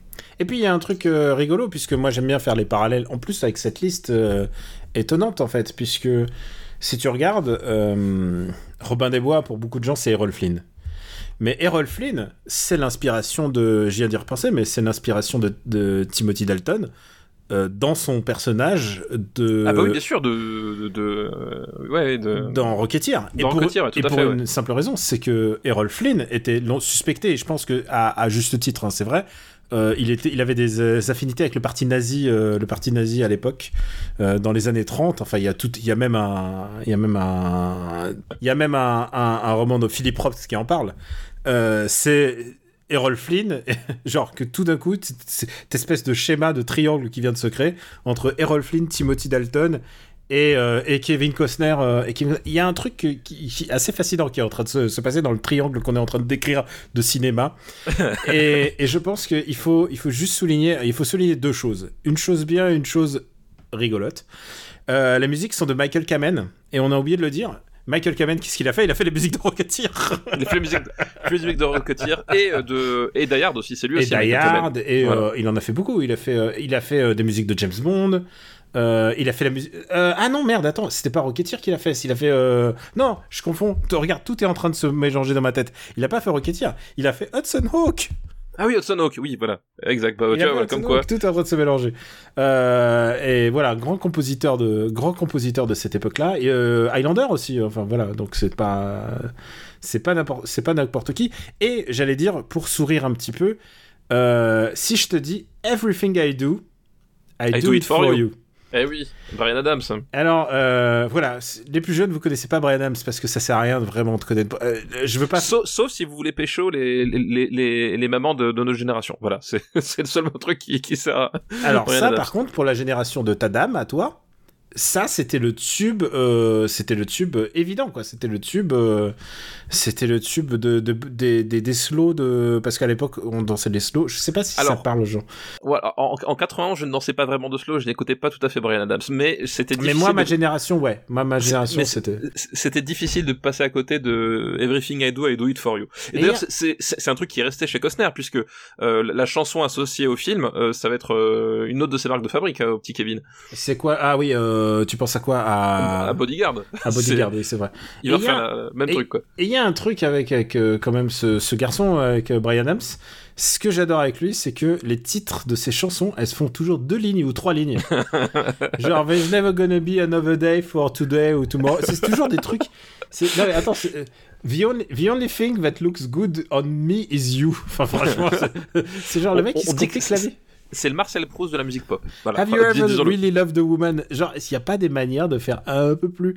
Oh, putain, attends, il y en a une. Attends, j'en tiens une. Why do you have to be so hard to love? C'est vraiment, c'est pas. C'est des articles. Hein. Il écrit. C'est ça. Oh là ça. là. Et, et alors, il faut vous le dire, cette chanson, euh, Everything I Do, I Do it- euh, mais attends, c'est quoi? C'est Everything I Do, I Do it for you. Voilà. Oui, c'est ça, ouais, je crois. Euh, c'est c'est du cheese rock, mais à. C'est oh, non, c'est horriblement cool. C'est- C'est-à-dire, c'est, c'est no- pour nous, c'est nostalgique, mais c'est, c'est, c'est dégueulasse, quoi. Non mais c'est non oui c'est à l'image du couple qui est en train de se former à l'écran. Oui, complètement. Non, mais c'est ça. C'est c'est c'est c'est de la c'est de la soupe. Hein, c'est c'est c'est de la soupe au miel. Euh, Il y a une légende qui dit que si vous écoutez trop de fois Everything I Do, I Do It For You en une seule journée, vous chopez le diabète. Donc Euh, je euh, crois voilà, qu'on devient mou. Je crois que Oui, t'es- c'est- genre, il y a- y a plus, tes os, tes os deviennent, deviennent liquides. Voilà, donc euh, il faut se méfier. hein, c'est dangereux ces trucs-là. Alors, euh, bah écoute, je te propose de, de le classer, hein, parce qu'on a dit euh, tout le bien ou le pas bien qu'on pense de ce film. Ce film est quand même divertissant. Oui, non, c'est un film divertissement. Je, je- pour moi, c'est- un divertissement euh, euh, familial, alors plutôt pour ados, parce que comme dit, il y a, il y a, y a, y a, voilà les scènes de bataille euh, pour les tout petits. Je pense que c'est pas forcément adapté, mais genre à partir de de, de 7-8 ans, ça, c'est le genre de truc qui passe bien. Tu t'emmerdes pas, euh, c'est rigolo. Il y a un peu de drame. Enfin voilà, il y a, un- Il y a un peu, de- c'est vraiment le blockbuster ouais. accessible. hein. voilà, c'est ça. Complètement, ouais. Je suis en train de regarder les blockbusters accessibles, genre de bon esprit. Bah, tu vois, regarde, moi, je, je vois les ailes de l'enfer d'un côté, Rocketeer de l'autre. Honnêtement, je pense qu'on a notre fenêtre de tir. hein. Ouais. Tu vois, c'est... Moi, je préfère Robin des Bois à Rocketeer, mais je peux entendre... euh, Voilà. Tiens, euh, Doberman. euh, Écoute, je pense qu'on va les laisser côte-côte. Écoute, ça, te- ça te va? Ça me va très bien. C'est. Hop là, allez. Robin des Bois. C'est bon, t'as le bon, t'as la bonne cellule, tu peux. Très bien, je, je le vois, je le vois apparaître sous mes yeux, dans, la, dans le marbre. Je vois le marbre. En fait, ce que les, les, les auditeurs ne savent pas, c'est que moi, je vois le marbre se graver devant moi. C'est- véritablement magique. Ouais. On, on a l'impression que c'est moi qui tape, alors qu'en fait. Alors c'est- non, pas du tout, pas du tout. C'est le marbre qui se grave tout, tout seul. Voilà, exactement. Eh bien, on va remercier euh, J'ai des ailes pour cette liste euh, très hétéroclite de petits Merci. classiques des années 90. Merci, merci, effectivement. Et euh, tu sais, c'est terrifiant parce que quand je regarde mes listes que j'ai sélectionnées, j'ai aussi une vieille photo de toi qui donne le biberon à mon fils en train de faire la gueule. Enfin, c'est pas mon fils qui fait la gueule, c'est toi qui fais le- la gueule. Et je sais pas pourquoi j'ai cette photo, mais je pense que c'était pour te la réenvoyer, genre, oh, souviens-toi comme il a l'air sympa. Euh, j'ai une idée de liste qui m'est revenue. Hop. Et comme on en a parlé euh, il y a pas si longtemps, rappelons-le, nous sommes le podcast qui avons décidé de, en hommage à Jean-Pierre Bacry, euh, de, de parler de- de, parler de Starship Troopers, effectivement. Starship Ça, c'est- Troopers. ça, c'est nous. Ça, c'est. Voilà. C'est une liste qui nous est envoyée par Nicubic. Merci Nicubic pour ta liste. Et alors, c'est sa première liste, me m'apprécie-t-il. Il dit que, euh, nanana, bonne- mauvaise foi, je ne vois pas du tout ce qu'il veut Alors, parler. non, je- Il s'est trompé de podcast, Ouais. c'est pas nous. Et sa liste s'appelle Éclectisme à la, Éclectisme à la française, et la faute, c'est pour faire moins pédant. Ok. C'est des films qui ont un peu rien à voir ensemble, mais c'est des films français. Euh, je vais les faire euh, dans l'ordre de sortie. Euh, le premier film de sa liste, c'est Cuisine et Dépendance. Ah bah oui, cuisine indépendance Autant, forcément. autant le faire maintenant, quoi. Effectivement, cuisine indépendance. Et donc, ça, euh, ça va aller au-dessus de, pour toi, euh, Bah voilà, on, on a déjà un peu parlé effectivement la, la, la dernière fois euh, quand on avait abordé un air de famille. Je, voilà, je, je préfère cuisine indépendance. C'est donc c'est cuisine indépendance, c'est la le, la, pro- la, la première, adaptation hein, adaptation de, du du duo Bakri Jaoui donc au, au, au cinéma. C'est leur première, c'est leur premier scénario euh, cinéma, je crois. Voilà, c'est un premier scénario cinéma. Euh, c'est euh, c'est donc euh, un film euh, qui est réalisé euh, Par Philippe Mule. Voilà Philippe Mule qui euh, va pas je sais plus il est- je crois que c'est lui qui avait, je sais plus il avait fait un film avec euh, Michel Serrault après il a pas fait euh, énormément de choses alors, derrière moi, je vois, je vois. Attends, alors écoute, je, je, je connais pas trop, donc je prends sa liste de films. Il a fait, il a fait Tout doit disparaître avec Didier Bourdon et Lise Moon et Yolande Moreau ça me dit quelque chose mais je me rappelle plus en même et, temps et Ophélie Winter. D'accord C'est, c'est- ah, pardon, il faut pas dire le. C'est comme euh, Nicolas Bedos, faut pas oui c'est prononcer. ça faut, faut, pas- faut pas Ce podcast, euh, on nous dit, faut pas prononcer le mot d'Ophélie Winter. Tout doit disparaître. Pas oui, pour oui, des raisons Ah mais si, mais bien sûr, non bien sûr, oui, mais Ouais. bien sûr. Je- tu vois, bah, en fait, je, je pense que mon, mon cerveau a fait ce qu'on appelle un, un bypass cognitif. Et je, Euh, mais si, je, je vois tout à fait ce que Et je c'est. dois dire, tout je dois dire que quelqu'un nous l'a pro- proposé dans une liste. La- il a fait La Vache et le Président, il a fait Le Papillon. Ah, c'était Euh, Papillon avec euh, avec ouais, c'était ça. Ouais. Michel Serrault, ouais, exactement. Et euh, euh, oui, une septuagénaire des passionnés de papillons, voilà, c'était ça. Euh, voilà, donc il a pas fait, il a pas fait une, et, enfin, il a fait quelques films. Il a fait Magique avec Marie Gillin et Ouais, Cali. Cali, le chanteur Cali, et C'est pour Promeneur ça que j'ai pas vu. et promeneur, et promeneur d'oiseaux. Euh, ok, ça c'est un film euh, produit en Chine. Donc voilà. Ok, euh, bah écoute, bref. Écoutez, je pense pas que Mm. je pense pas que Cuisine et Dépendance dépendent énormément du réalisateur. En voilà, fait. effectivement. C'est Euh, pas pour lui enlever de Mais là, oui, lui de- enlever des, des lauriers, mais je veux dire, c'est quand même le premier euh, scénario euh, joué par euh, le couple Jaoui euh, Bakri. Et Bakri tiré, tiré de, pièce de, de leur pièce de théâtre. Et coup. en plus, avec des éléments qui existaient déjà, c'est-à-dire euh, euh, dans leur l'univers, c'est-à-dire euh, Daroussin, euh, Zabu Breitman, Euh, Sam Carman, Sam, Car- Sam Carman aussi, ouais, Sam Carman évidemment, c'est. Émile le tueur. Euh, Exactement. c'est- lui. Euh, voilà, effectivement, cuisine dépendance. Donc c'est la, c'est la matrice d'un air de famille puisque euh, unité Il y, a- de y a temps mêmes, il y a les mêmes comédiens dans le film et dans le- la pièce. dans les films dans la pièce, unité de temps, unité de temps, unité de lieu. Euh, puisque euh, voilà, c'est ça, ça, ça se passe en fait lors d'une lors d'une soirée où un couple va inviter euh, va inviter leurs amis euh, qui sont voilà qui qui sont pas revus depuis euh, quelques années euh, de- de- déjà et chacun euh, a fait sa vie de son côté. Il y a euh, il y a un écrivain, il y a euh, il y, a, il y, a- il y en a un qui, qui, qui est un peu en galère et qui squatte chez les autres. Enfin voilà, il, il va y avoir des, des, des galeries de portraits et des, euh, et des, et des personnalités assez fortes, évidemment. Euh, ce qui devait être un, simple repas en famille. Euh, Ils vont se déchirer. Voilà, ils vont se déchirer, c'est-à-dire que le, ça va être l'occasion de, de faire sortir les choses qu'on ne se disait pas jusque-là, d'exacerber euh, euh, un peu les, le- les sentiments et les ressentiments euh, de, de, ch- de chacun, euh, voilà. Et puis du coup, ben on Et ça se déroule dans la cuisine euh, principalement. Voilà, donc, principalement dans la cuisine, voilà, effectivement, à, à l'écart du à l'écart du dîner, Mm. et on va retrouver finalement ce qui ce qui fait la la, la patte de, de Jaoui et Bakri, c'est-à-dire que cette espèce de d'analyse euh, euh, analyse de, de des mœurs euh, et des euh, Et des mœurs ressentis et des ressentis, beaucoup de ressentiments. Et puis voilà et, et du, du, du rôle enfin en fait de, du rôle qu'on s'accorde au sein au sein d'une société enfin ici une société d'amis. Mais c'est un peu ça c'est à dire qu'à un moment donné on a chacun son, son rôle et on attend chacun quelque chose de l'autre euh, sans forcément être là à, à l'écouter véritablement quoi Euh, toi, tu disais que tu, tu préférais Cuisine Indépendance. Moi, j'ai quand même une affection pour les liens filiaux. Euh, le truc très euh, frère Karmazov de. ah parce que t'es- de fan assez de la peur c'est pour ça Ok, je l'ai, je l'ai, c'est bon, c'est bon, je l'ai. aucun lien fils unique Mais, mais par contre, Cuisine Indépendance, c'est assez féroce dans son genre. Et, et, et attends, il y a, il y a un lien de parenté, je suis en train de me dire. C'est pas genre. euh, c'est pas Bac- ce coup-ci, c'est pas, c'est pas Jaoui qui est la, la, la sœur de. C'est pas Zabou qui est la sœur de, de- d'un des personnages. Je sais plus, je sais plus lequel. ah mais- peut-être oui peut-être peut-être peut-être qu'il y a effectivement un Bakri euh, Cinematic Universe euh, Non, mais en oui, fait, il y, y a un des personnages qui, qui, qui est quand même une cellule familiale, mais pas, c'est pas énorme. C'est pas, c'est pas le principe de. C'est plutôt des couples en fait. C'est ça qui est intéressant. C'est, euh, c'est que Oui, oui, c'est, ouais. des gens qui sont pas, ils ont pas de liens filiaux. Euh, et euh, et en fait, bah, bah, tu vois déjà hein, dans, dans ce premier jet, en fait, pour eux, tu vois déjà une espèce de maîtrise et surtout cette capacité. et je pense que c'est ça qui fait tout le talent et de Bakri et de Jaoui. Euh, et surtout au début de leur carrière, c'est de, c'est de capter une espèce de part de vérité chez, les, chez leurs personnages, en fait.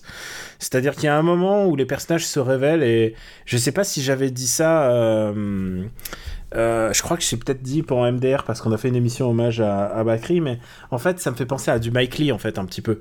C'est-à-dire qu'il y a toujours une et part. vous de- avez parlé de Total Rec- Recall du coup? Euh, non, c'est con, c'est con. non, mais tu vois ce que je veux dire? C'est que dans le cinéma de Mike Lee, il y a toujours aussi ce truc très. euh, là, c'est peut-être plus drôle que du Mike Lee. Et puis, au bout d'un moment, il y a un moment de point de rupture dans leur comédie où les gens vont se révéler au grand jour et euh, sans masque, tu vois? Il y a un truc très. euh, bon. oui on- c'est un film pré-Covid hein, pas pour le Oh putain, tu vas pas arrêter. non non non je, moi, je suis chaud là je vois ça. Non, mais les gens vont se révéler euh, tels qu'ils sont, genre vraiment bah, devant, devant leurs leur contradictions et surtout devant leurs leurs propres limites et, euh, et aussi en laissant une porte de sortie pour euh, un peu d'espoir en fait. C'est aussi, c'est pas une comédie désespérée. Donc euh, non, non, j'adore ce film en fait. Voilà, tout ce, que, tout ce que je voulais dire, c'est que j'adore ce film et j'adore leur style.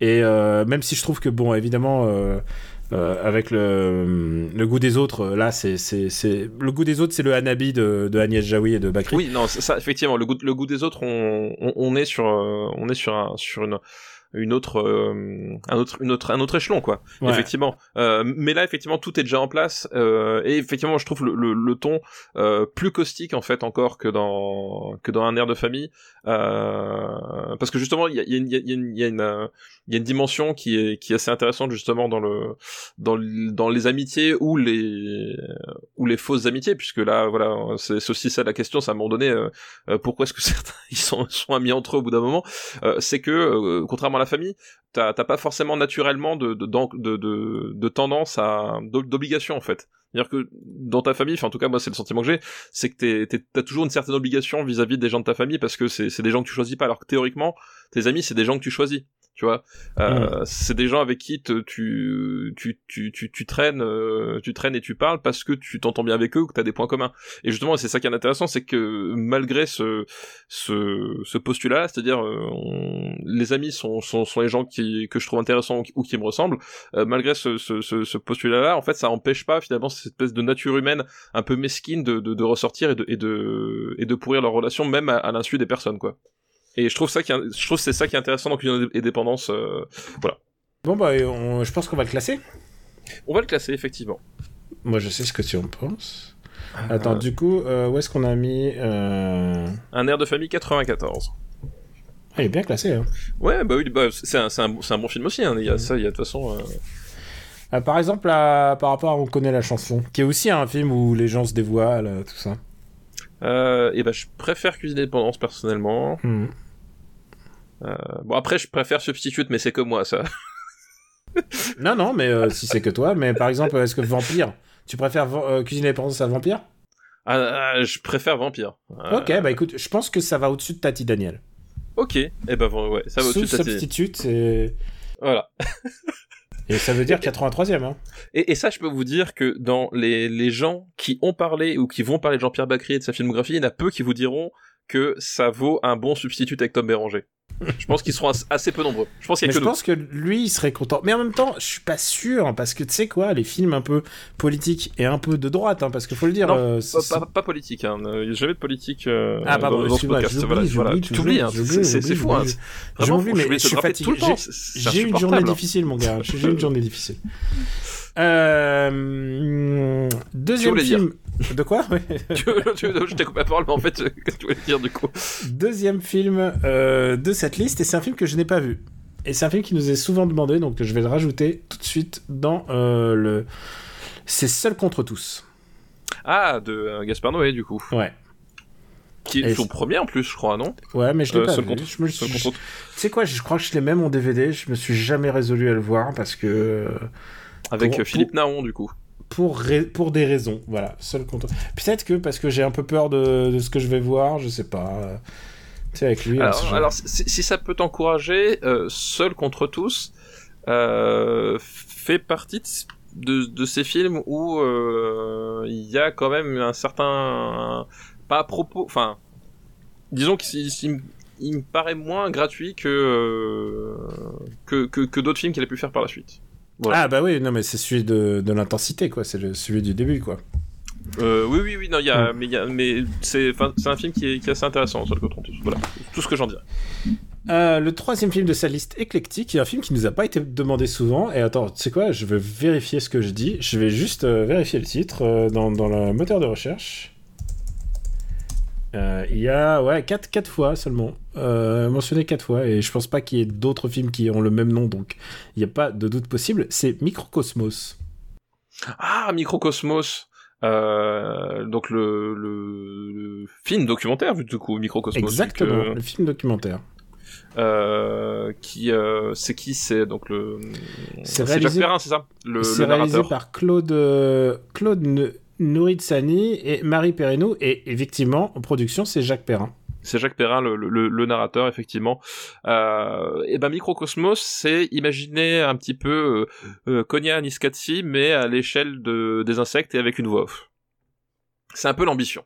Et sans Philippe Glass, voilà. Et c'est un film qui a été souvent montré à l'école. Je sais pas s'il si, est encore montré. c'est vraiment genre on le montrait à l'école comme si c'était un peu la, la référence du film documentaire. Est-ce que t'es client des films documentaires, tout simplement des films documentaires insectes et tout, genre euh, Est-ce que c'est que c'est ta cas parce que je sais qu'il y a des gens euh, ils adorent ça, enfin ils en regardent beaucoup. Moi je moi je, suis client d'à peu près tout sauf des films de Fabien Antoniente donc euh, voilà. I, I, I, get it. I get Mais est-ce que est-ce que par exemple Microcosmos est-ce que tu es client? Écoute, oui, plutôt euh, Microcosmos. Euh, c'est un film que bah, je, je, l'ai vu à l'école. Hein, euh, je euh, non, peut-être pas. mais J'étais peut-être pas peut-être trop vieux. Où est-ce que je l'ai vu? Parce que je crois, je l'ai pas vu au cinéma, ça c'est sûr. J'ai peut-être vu plus tard. Euh, parce qu'il sort quand même dans la deuxième moitié des euh, des années 90, donc je crois pas que j'ai dû le voir à, à l'école, mais je- j'en ai entendu parler dans peut-être dans, dans le contexte scolaire, j'ai dû le voir un peu plus tard en, en vidéo. Euh, et oui, enfin c'est un film, voilà, c'est un film que que je trouve euh, vraiment intéressant parce que euh, déjà il y a des, il y a quand même des images qui sont vraiment euh, vraiment cool. Euh, Ouais, c'est vraiment un film d'image. Hein. c'est Et- vraiment un film. Et euh, alors, je veux juste dire un truc, c'est vraiment du, quand même, ça reste du documentaire. C'est pas comme la, comment s'appelle ce truc avec les pingouins, la marche de l'empereur? Oui, la marche de l'empereur, oui, tout à Ouais, fait. c'est pas, il y a pas de narration en tant que telle. Il y a pas de, de, oh là là, la bébé, le bébé insecte, il se fait bouffer par le ma- machin insecte. C'est pas, je sais pas si vous voyez ce, ce dont je parle, mais La Marche de l'Empereur est un film qui avait cartonné et il y avait un bébé pingouin, il y avait une maman pingouin, et ils faisaient une narration, et ils se parlaient entre eux, genre, comme si c'était une famille d'êtres humains en fait. Oui, Et, ouais. et ça, c'est mon, genre, c'est ma limite. C'est genre, c'est très précisément le truc que je ne peux pas faire. Et d'ailleurs, à tel point que euh, dans la version américaine, ils, genre, ils avaient changé, ils se sont dit non, non, on va prendre Morgan Freeman pour la voix off. on va, arrêter les conneries là avec le petit bébé pingouin. Non, Bah, peut-être qu'ils l'ont gardé, je sais pas, mais je crois que c'était ça. Mais peut-être ma mémoire me joue des tours. le le il y a, il y a un narrateur vu que c'est Jacques Perrin mais effectivement la narration euh, reste une narration documentaire c'est-à-dire effectivement on va on va pas euh, broder une, une, une histoire euh, autour de, de, de, de- de personnages que tu as suivre c'est vraiment une porter la caméra euh, au niveau des insectes et, euh, et apporter une vision euh, une vision documentaire. Simplifiée évidemment parce que le film est pas très très long hein, c'est c'est 80 minutes tu peux enfin je veux dire le- les, les insectes sont sont le sont les, les, les, les espèces vivantes les plus nombreuses sur sur Terre. Tu peux pas faire le tour en 80 minutes, euh, mais pour euh, voilà rentrer dans, dans, dans ce monde, voir un peu comment ça fonctionne et, et surtout euh, voilà ce que moi ce que je trouve très intéressant dans le microcosmos, c'est qu'il y a il y a vraiment cette fascination euh, pour la, la beauté à, à l'échelle microscopique, euh, comme on, on, le fait assez assez rarement pour la bonne simple que c'est compliqué à filmer. Euh, c'est compliqué à filmer des insectes parce que bah, c'est tout petit euh, et c'est compliqué à filmer de façon euh, de façon esthétique parce que bah, c'est des mises en place qui sont particulières pour des des sujets que t'es pas sûr de, de pouvoir maîtriser jusqu'au bout. Enfin voilà et et il y a, y a un vrai souci esthétique euh, dans, dans dans dans ce film là. Il y, a- il y a une vraie euh, performance technique. hein. Oui, ouais, complètement. euh, voilà. Parce que il y a, il y a des plans de caméra, il y a des mouvements de caméra et des mouvements de caméra avec des insectes, c'est pas, euh, c'est, c'est pas dit que ça marche. Hein. Bah, Paul Verhoeven, il réussit, il réussit plutôt bien dans Starship Troopers, mais euh, ils sont un peu plus gros ces insectes à lui. Mais il y, y a- euh, y a- il y a un effet spécial à un moment. un seul. Voilà, non, euh, voilà. Mais, mais là, il, là, effectivement, il y a un vrai travail esthétique, euh, et c'est pour ça que je parlais de, de, de Koya Aniskatsi, parce que euh, il y a cette même idée. euh, je pense que c'est pas innocent hein, de la part des, des réalisateurs. Ils ont dû voir euh, le, le, le Koya Aniskatsi parce qu'il y a cette même idée de euh, montre, enfin transmettre quelque chose, euh, transmettre un discours aussi par le par l'esthétisme et pas euh, et pas se dire ben ouais euh, on fait un documentaire donc il faut que ce soit austère. Non c'est l'inverse au contraire c'est au contraire. C'est à un moment donné euh, qu'est-ce qui peut être vraiment fascinant sur tout le sur tout le sur tout le spectre? C'est à dire que ce qui peut être fascinant c'est leur mode de vie leur mode de de de- euh, d'organisation sur les, les fourmis les menthes religieuses etc ce que ce qu'apporte le narrateur et ce qui peut être fascinant finalement c'est euh, voir le monde à leur à leur échelle et voir en fait la le, la beauté du monde sous un angle qu'on n'a pas l'habitude de voir. Et là c'est le travail de la, la caméra. C'est à dire que c'est un vrai film documentaire avec un vrai projet esthétique quoi Et, euh, et du coup, énorme succès populaire. Alors, euh, ça peut faire halluciner, mais il y a eu 4 millions de spectateurs en France, t'imagines? Genre, pour un documentaire, c'est inimaginable. c'est pas mal C'est inimaginable. Euh, et je vous parle même pas de l'année 2020 où il y a aucun film qui fait mieux.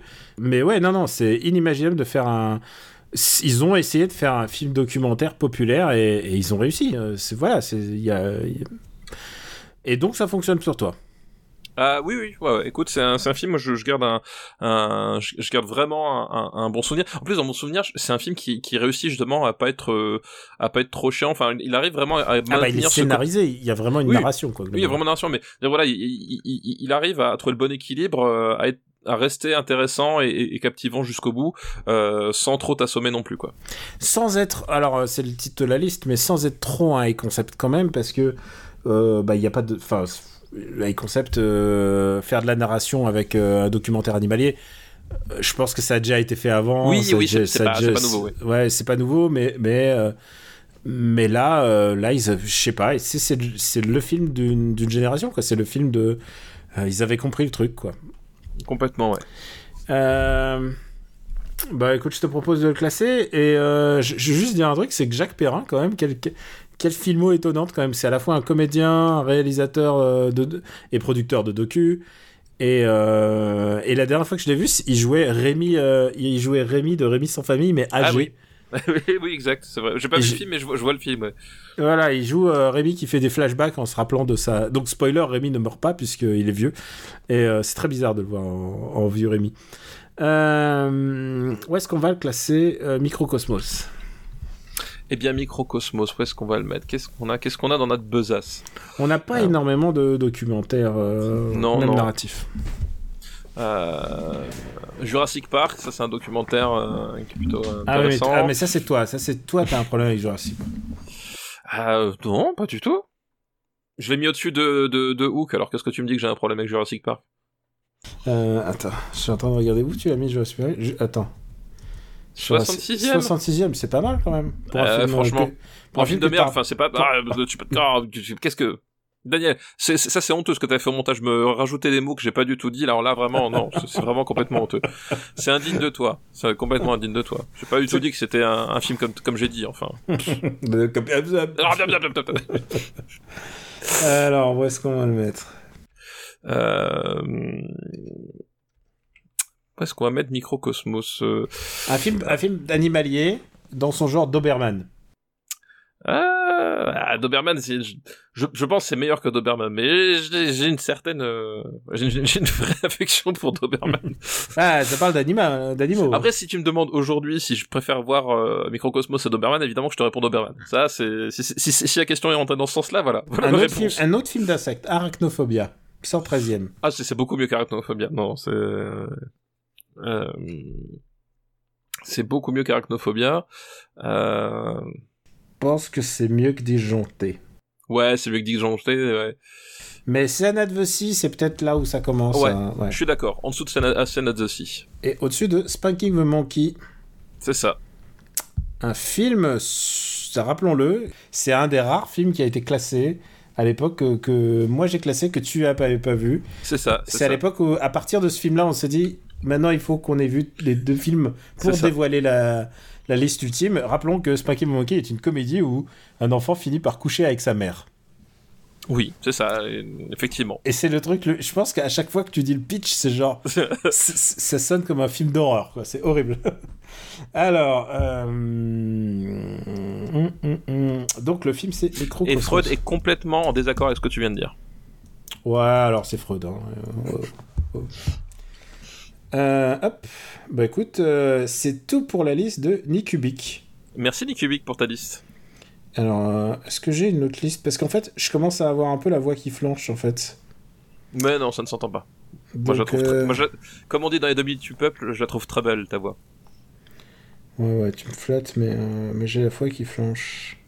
Attends, je, faut que je regarde, faut que je trouve une liste qui convienne parce que je veux une liste euh, avec un film là. Parce que je, je commence à- je liste avec un film. Alors, c'est le principe, hein, dans, dans les listes, il y a des films. Non, mais un film, tu vois ce que je veux dire.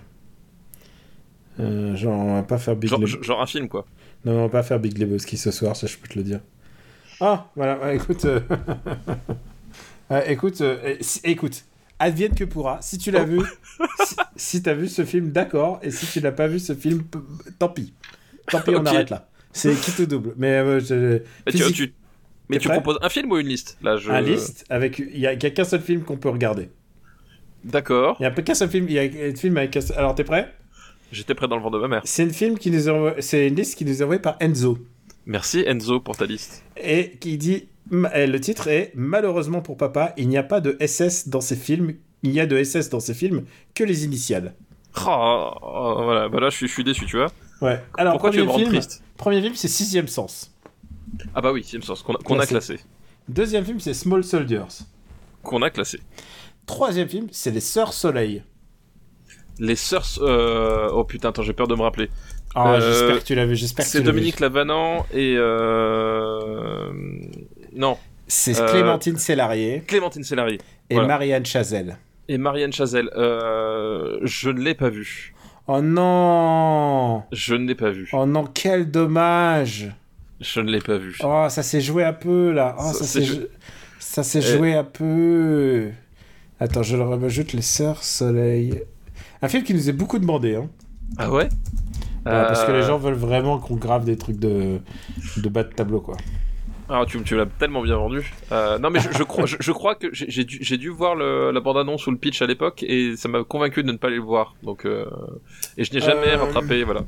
Ah, tu sais quoi Attends, je peux essayer de faire un autre truc dans le même genre. Voilà, mon dieu, j'ai peur. Euh... Donc, désolé, c'était, c'était qui qui a proposé cette liste du coup? C'était Enzo.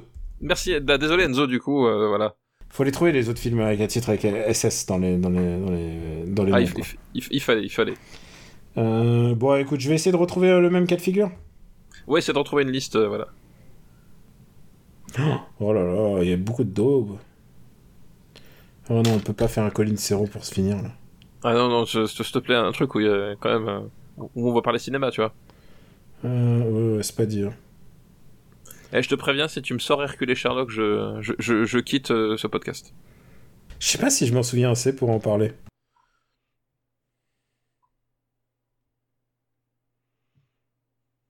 Euh, attends, attends, je regarde. Hmm, on va pas faire Seven, ça je peux te dire, on fera pas Seven de sitôt. Bizarrement. Moi je le garde pour une autre fois quoi. Qu'est-ce que tu fais en même temps? Tu fais de l'internet Non, non, là, je. Je fais rien. Je. Je reste euh, Ah, ça peut être intéressant ça. le regard perdu dans le vide. Ouais, je sais, c'est ce que. C'est ce que tu. C'est ce que tu fais. Tu sais faire ça. C'est ce que je fais de mieux. Ah putain, cette liste était super, mais. Hmm, non, mais j'ai des idées pour les prochains, hein, par contre. Ça, putain, celle-là, on l'a déjà faite. Ah, c'est celle du fou qui repeint son plafond, puis il y a quelqu'un qui dit accroche-toi ton pinceau, j'enlève l'échelle, c'est ça? Je fais genre, j'ai pas entendu. Alors, alors c'est bon, j'en ai une. c'est bon, j'en ai une. J'ai- peur quand tu rigoles en, en choisissant une liste. Ça me fait vraiment toujours peur, sincèrement. Alors écoute, Il y, a- y a- il y a plein de choses qui me font peur, mais ça, ça me fait plus peur que le reste. J'en ai trouvé une. C'est une liste qui nous est envoyée par Janine, une fidèle de l'émission. Merci, Jadine, une fidèle de l'émission. Merci Janine pour ta liste. Et c'est une liste qui s'appelle De l'art d'utiliser le meilleur de la filmographie de Christophe Lambert pour atteindre le fond du classement. Oh putain. Ah là là. Ah, ça, ça, on, on finit euh, en fanfare. Ah bah tu l'as voulu, tu l'as voulu, tu l'auras. Ah ouais, je, ouais, je l'ai eu là, ouais. C'est... Euh, le premier est deux doigts sur la gâchette et je l'ai pas du tout vu, je sais pas ce que c'est. deux doigts. Mais il y a un film qui va nous mettre d'accord. hein, C'est c'est pour Et- ça. écoute, écoutez-le, écoutez-le euh, rajouter des, des, des, des films abominables dans le. Deux doigts Juste- sur la gâchette, c'est un film avec Christophe Lambert et Patrick Stewart et Mario Von Peebles. Mais comment j'ai pas vu ce film? D'accord, tu me l'as vendu. Ça a l'air génial, tu l'as pas vu? Euh, si, en plus, je l'ai vu, je crois. Euh, Alors, maintenant que tu me dis que si c'est avec Marion Bond Peebles, je vois le film que c'est. Euh, C'est juste que je me rappelais plus du tout du, du titre, en fait. Attends, peut-être que. Attends, tu sais quoi Il faudrait que je regarde l'abondance parce que ça me dit quelque chose, tout ça. Je suis Ouais. sûr que c'est c'est le genre de truc qu'on a. Ah, mais c'est avec Mario Von Peebles. C'est Mario Von Peebles qui est le. J'ai dû le voir, mais je n'ai aucun souvenir. j'ai dû le voir, mais j'ai aucun souvenir. Réalisé par Deran Sarafian, Ah bah, un grand nom du cinéma. un grand nom du cinéma, euh, qui a réalisé Terminal Velocity, hein, je, te, je te le fais dire, et Buffy contre les vampires, un épisode. Et après, pas, il, a fait plus que- il a fait plus que de la télé. Voilà. Désolé pour euh, faire la gâchette, mais ça a l'air. Honnêtement, je suis très content de, de pouvoir me voir ça. Et je pense que si, si je mets la main dessus, je pense que ça peut être un film qu'on peut regarder ensemble. Ah, J'en ai bien peur. Tu l'as vu, hein tu, tu, tu, tu confirmes que tu l'as vu, toi Oui, je l'ai- vu. euh, honnêtement, j'ai des souvenirs assez flous, à part Bon, que- Alors, il faut qu'on le revoie. Il faut qu'on Voilà. le revoie, c'est sûr. Ouais, c'est- sûr. C'est la- priorité. Le deuxième film de, de la liste, malheureusement, je n'en ai que des souvenirs trop flous. Et je sais pas si toi, tu l'as vu. C'est Hercule et Sherlock. Putain, mais quel bâtard. je t'ai prévenu. J'ai dit, j'ai dit, voilà, je m'en vais, je m'en vais, je m'en vais. Là, tu, tu vas finir d'enregistrer ce podcast avec Max Besnard. Voilà, c'est euh, Ah comme bah ça. non. Tu. Ah bah non. Si si, tu l'as bien cherché. Non non, Ah mais non. attends. Non mais tu tu tu crois, tu crois quoi? Tu, tu crois que tu peux m'attaquer comme ça et qu'il y aura pas de de représailles? Attends, Non mais moi je, moi, je, attends, moi, je fais des représailles à la hauteur, à la hauteur de l'attaque et, et du préjudice que j'ai subi. Là, là, c'est trop, Alors- c'est trop. Je rends mon tablier, je rends mon tablier, je m'en vais tout de suite. Je refuse de parler d'Hercule et Sherlock. Alors, le seul truc, le truc, le problème de Hercule et Sherlock, c'est que C'est j'en le ai... film. Non, c'est le film. Alors, toi, tu l'as vu. Oui. Alors, moi, j'en ai aucun souvenir. Donc, euh, on va je- dire que on va dire que c'est pas le meilleur film de Richard Anconi là. C'est oh putain, oui voilà, c'était Richard Codiel. Je cherchais. Écoute, je me le mets en, en quoi? Et je pense que je, je fais un petit call à François Co. Je pense que François Co. il doit, il doit l'avoir. Ou euh, Nanarland. Je pense que ça c'est un Nanarland, non? Je pense, que- je pense que François Co a la copie 35 mm de Hercule et Sherlock chez lui. C'est obligé. C'est c'est le genre de choses qu'on devrait garder. Et le troisième film, on ne l'a pas vu, mais c'est un autre film de qualité euh, avec Christophe Lambert. C'est Beowulf. Ah putain. Ah la vache. Alors, Euh, Beowulf, c'est- c'est le moment où euh, Christophe Lambert C'est le moment quoi. C'est le moment où Christophe Lambert se dit Ah, bah, attends, ne confondez pas, confondez pas avec le Beowulf de Robert Zemeckis. Hein. de Robert Zemeckis avec effectivement euh, c'est qui? C'est Onjay Ajoli voilà. Voilà, euh, là on en parle de, du, du- de vrai cinéma, là, on parle de... oui oui voilà soyons sérieux soyons 5 minutes voilà On parle du moment où Christophe Lambert se dit, avant la fin du changement du millénaire, il se dit J'ai envie de relancer ma carrière ciné. C'est ça c'est grande Et- grande idée Et Beowulf est littéralement un véhicule pour ça.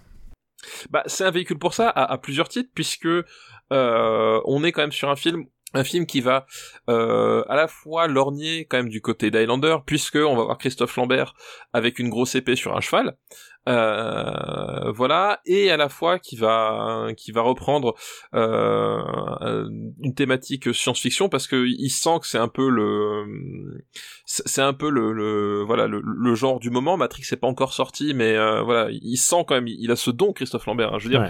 c'est c'est pas c'est pas un génie euh, pour rien il sent que c'est le truc du moment donc il, il se dit voilà on, on va mélanger un peu de science-fiction et d'ailleurs mélanger Highlander et science-fiction ça s'était déjà tellement bien passé dans Highlander 2 euh, qu'il s'est dit qu'il allait renouveler l'expérience voilà en faire de la science-fiction avec des épées euh, et rajoutant, en rajoutant un peu des éléments un peu, euh, un peu porno. Un peu porno et c'est vrai qu'on on, on oublie quand même vite hein, euh, et je pense que le premier à l'oublier vite c'est euh, bah, c'est Christophe Lambert lui-même euh, que quand même globalement Beowulf c'est une c'est un poème de de la littérature anglo-saxonne classique et que globalement je pense qu'il ne l'a pas lu et qu'il a dû juste voir le nom traîner à un moment donné sur le, le bureau d'un Mais en producteur même temps, il y a eux dans le haut et tout ça. Tu peux être, tu peux te dire ah c'est pas mal ça. oui c'est pas mal ça, ça- voilà c'est ce que je veux voir Donc euh, euh, évidemment c'est un, c'est une catastrophe industrielle quoi. C'est une catastrophe industrielle effectivement. C'est le, c'est le, le, le mot est le mot est lâché. C'est euh, c'est nul. Alors, ce qui est intéressant, c'est que ça laisse présager d'une grande actrice qui est sa partenaire féminine, qui est Rona Mitra. Rona Mitra effectivement grosse grosse carrière dans le nanar hein, euh, effectivement euh, qui qui l'attend. Alors oui parce que là on est, au- on est au début de sa carrière hein, je crois. Euh, Rona Mitra, elle est surtout connue parce que elle a fait. euh, C'était quoi déjà le, le highlight? Euh, C'était le, le, le New York 1997 par Neil Marshall là. Oh, c'était quoi Mais c'était pas, c'était pas parce que simplement Rona Mitra, c'était genre euh, Lara Croft. C'était la Elle a- image girl de Lara Croft en fait. C'est- c'est- elle, a, elle a fait Doomsday et effectivement elle a été elle a incarné Lara Croft mais pour le pour les campagnes de pub en fait euh, Voilà. de, de- des jeux à l'époque c'était Eidos Mm. euh, à l'époque où c'était encore Eidos et elle avait incarné Lara Croft pour les campagnes de pub donc c'était un des visages de, de Lara Croft en sachant qu'il il changeait de Lara Croft je crois tous les ans ou tous les huit mois quoi quelque chose comme ça Et, euh, et en plus, il y avait des concurrences entre les qui va être la nouvelle la image girl. C'est on en dit image girl au Japon. hein. C'est c'est une femme qui est la le, le, le- qui représente la marque quoi. C'est ça. complètement c'est ça voilà Et euh, donc il y avait Rona Mitra et du coup on aurait pu. on- franchement, il y avait beaucoup de choses pour se douter. Je me souviens de, de d'Amirus qui sont parce que ils avaient une grosse estime de Christophe Lambert, hein, quand même le mec de Gresto, qui quand même tu vois un mec qui est c'était une star hein, à l'Occident, en Occident, en dehors de France. Et, euh, et Oui, des- parce que la France est encore en Occident. Ouais, Je- et, je- et- et des amis russes qui étaient en passage à Paris. À l'époque, on a le droit. euh, Enfin, ils, bougeaient. Euh, à l'époque, j'entends post-communiste, mais avant l'arrêt des. des, des- après, près 2020, voilà, c'est ça que je voulais dire. Euh, bah, ils étaient venus en France et ils m'ont dit Ah, on va aller voir, euh, on va aller voir un film avec Christophe Lambert. ça- Et voilà. Et ils m'ont dit Mais qu'est-ce que c'est que cette daube? C'est c'est effectivement c'est parce que c'est des gens qui ne savent pas apprécier euh, le les euh, les galipettes et les trampolines. Je pense que c'est le principal problème de des gens qui n'apprécient pas S'il y Beowulf. avait des jolies galipettes, s'il y avait des jolies trampolines, mais il n'y a pas ça, quoi. Ah si, ils sont très très beaux. Il y a, quand même à un moment donné cette scène fabuleuse où Christophe Lambert va traverser toute une euh, toute une nef d'église en faisant des galipettes et des trampolines. Euh, tu sais, et c'est toujours de filmer de façon très élégante au ras du sol de façon à ce que tu ne vois jamais le sol et que tu le vois rebondir. euh, et vraiment, moi j'y- croyais. Moi j'y croyais personnellement. Voilà. Et en général, nous, on a un peu envie de charger trop les nanars et tout ça, enfin, de quand même qu'il y a du plaisir dans les nanars. Là, c'est vraiment un film nul. Ah bah, c'est- pour moi, pour moi, c'est quand même un vrai nanar. C'est-à-dire que c'est nul à, à un degré, euh, à un degré qu'on n'arrive plus à concevoir. Euh, c'est que euh, c'est nul sur le sur le sur le pitch, c'est nul sur le, le, le jeu. C'est-à-dire Christophe Lambert, il il est à fond la caisse avec ses, Ah, ses il est- cheveux peroxydés. Il, est, il, est, il est coupé cheveux, cheveux courts, mais blond. Voilà, il est blond. voilà, exactement. Blond, blond, blond peroxydé, euh, voilà, et cet univers médiéval, Et, croit quand- pas et du tout, quand- et quand c'est-à-dire il frappe, quand il frappe pas avec son arme, mais quand il frappe à Oui. main nue et tout, ouais, t'as l'impression que c'est un- c'est une poupée de chiffon, quoi. Il est. exactement. Et Ah, euh, c'est- moins, bas- c'est moins bien. Mortal Kombat est tellement au-dessus, Ah Mortal Kombat est tellement mieux. Et je veux dire, c'est quand même un film où tu te dis, putain, le, la- le, le, l'univers médiéval dans Les Visiteurs est vachement plus pertinent que dans Beowulf, quoi. Euh, on, on est sur un truc où, tu, où tu, tu sens que si t'as un figurant qui éternue, t'as les murs du château qui s'écroulent, quoi. Oh là là, et les méchants et les, et les effets spéciaux, là, et les... Même, même, Alors- les, même tous les gens impliqués dans les props et tout ça, c'est dur, quoi. Bah, les, les effets spéciaux, c'est, enfin, tu, tu fais bien d'en parler. Euh, D'ailleurs, je, tiens à rappeler, on parlait de Nanarland, mais euh, no- notre ami, notre ami Fabien de Nanarland avait consacré un épisode de Escale à Nanarland euh, à ce film-là euh, parce qu'il le mérite bien. Euh, et, et dans Beowulf, t'as t'as t'as t'as un truc, c'est que, il, comme j'ai dit, on a fin des années 90 ils décident à utiliser des euh, comment s'appelle des effets spéciaux numériques et t'as la t'as la créature finale où enfin j'ai jamais su ce que c'était si c'était une sorte de de harpie euh, chauve-souris enfin c'est c'est à dire que c'est voilà j'ai eu deux traumatismes en termes de- d'effets spéciaux nullissimes au, au, au cinéma à cette époque-là. Euh, c'était le roi scorpion euh, et c'était ça. C'est-à-dire que le, le, le, le truc c'est que même pour l'époque il y avait des cinématiques euh, des cinématiques sur Amiga qui ne faisaient donc pas de cinématiques en 3D qui étaient rendaient beaucoup plus réalistes que ce qu'on voit dans ce film là quoi. Ah, c'est vraiment... euh, Faut, faut voir ça, pour, faut, faut le voir pour le croire. Euh, où est-ce que tu le situes par rapport à Vercingétorix Alors c'est moins chiant que Vercingétorix parce que euh, Ça se non, bat à l'épée, quand même. voilà ça se bat à l'épied et il faut quand même rappeler un truc c'est que Il y a un. Oui aussi euh, effectivement on est toujours content de voir euh, Ronan Mitra euh, sans, sans ses vêtements Non, Mais non, elle est pas nue. Non, non, non, mais elle est, elle Ah. est bien habillée. Non, je pensais les, les, les démons sont nus. Ah oui, c'est les démons, oui, exact. Tu vois, voilà, Ouais. exact. Ouais. Oui. Euh, non, puis surtout, il y a un élément très important, c'est que euh, Vercingétorix a la, la volonté un peu, un, un peu saugrenue, euh, un peu culottée, de vouloir euh, avoir un- une certaine portée et valeur historique.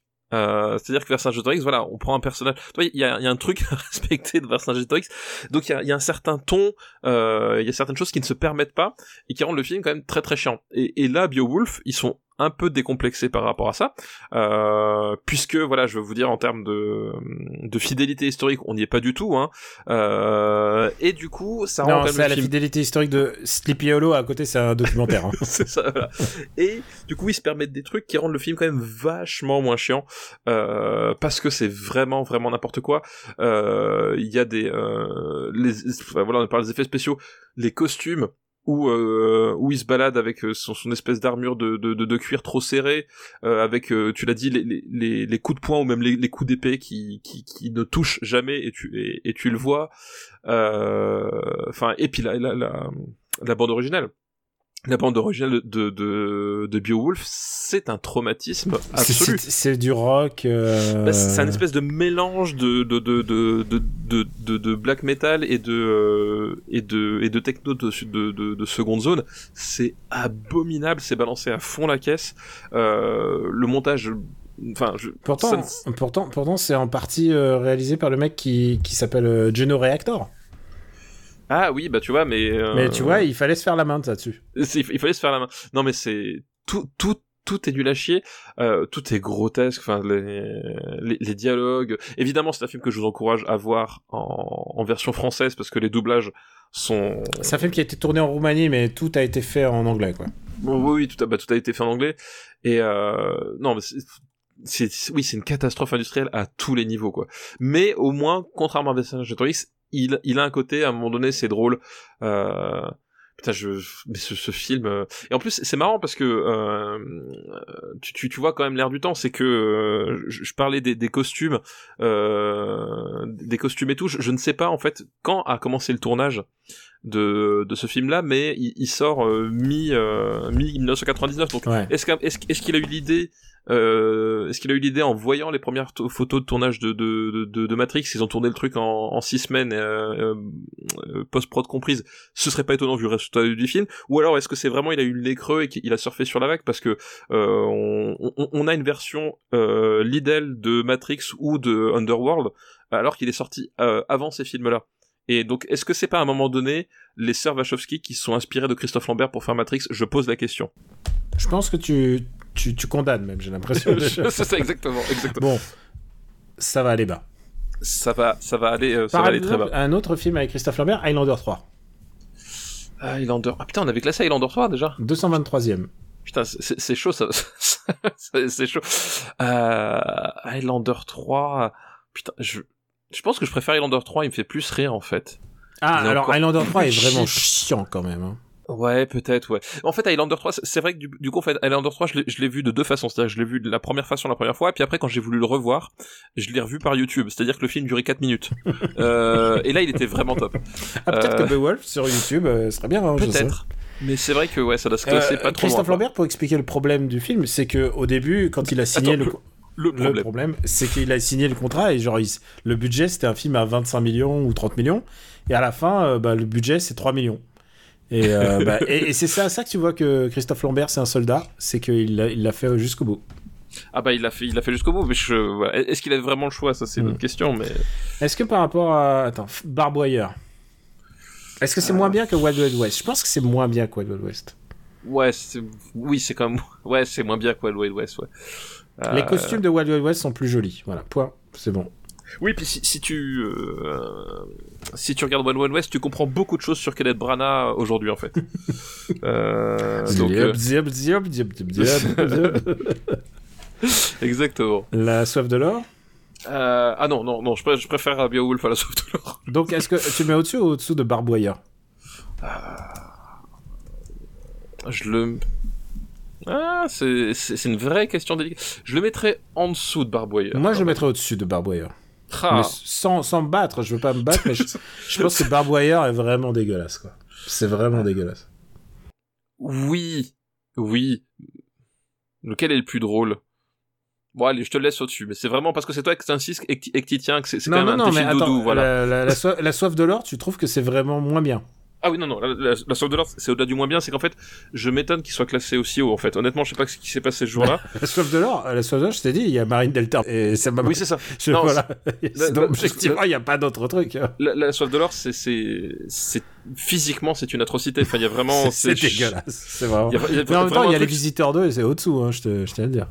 Ouais, mais c'est pareil, comment est-ce qu'il... Mais tu vois, c'est ça le problème, c'est qu'en fait, tu, tu, tu, tu me mindfuck, euh, tout ça pour, euh, pour garder intacte ta, ta haine de la ligne verte. En fait, aujourd'hui, je le vois.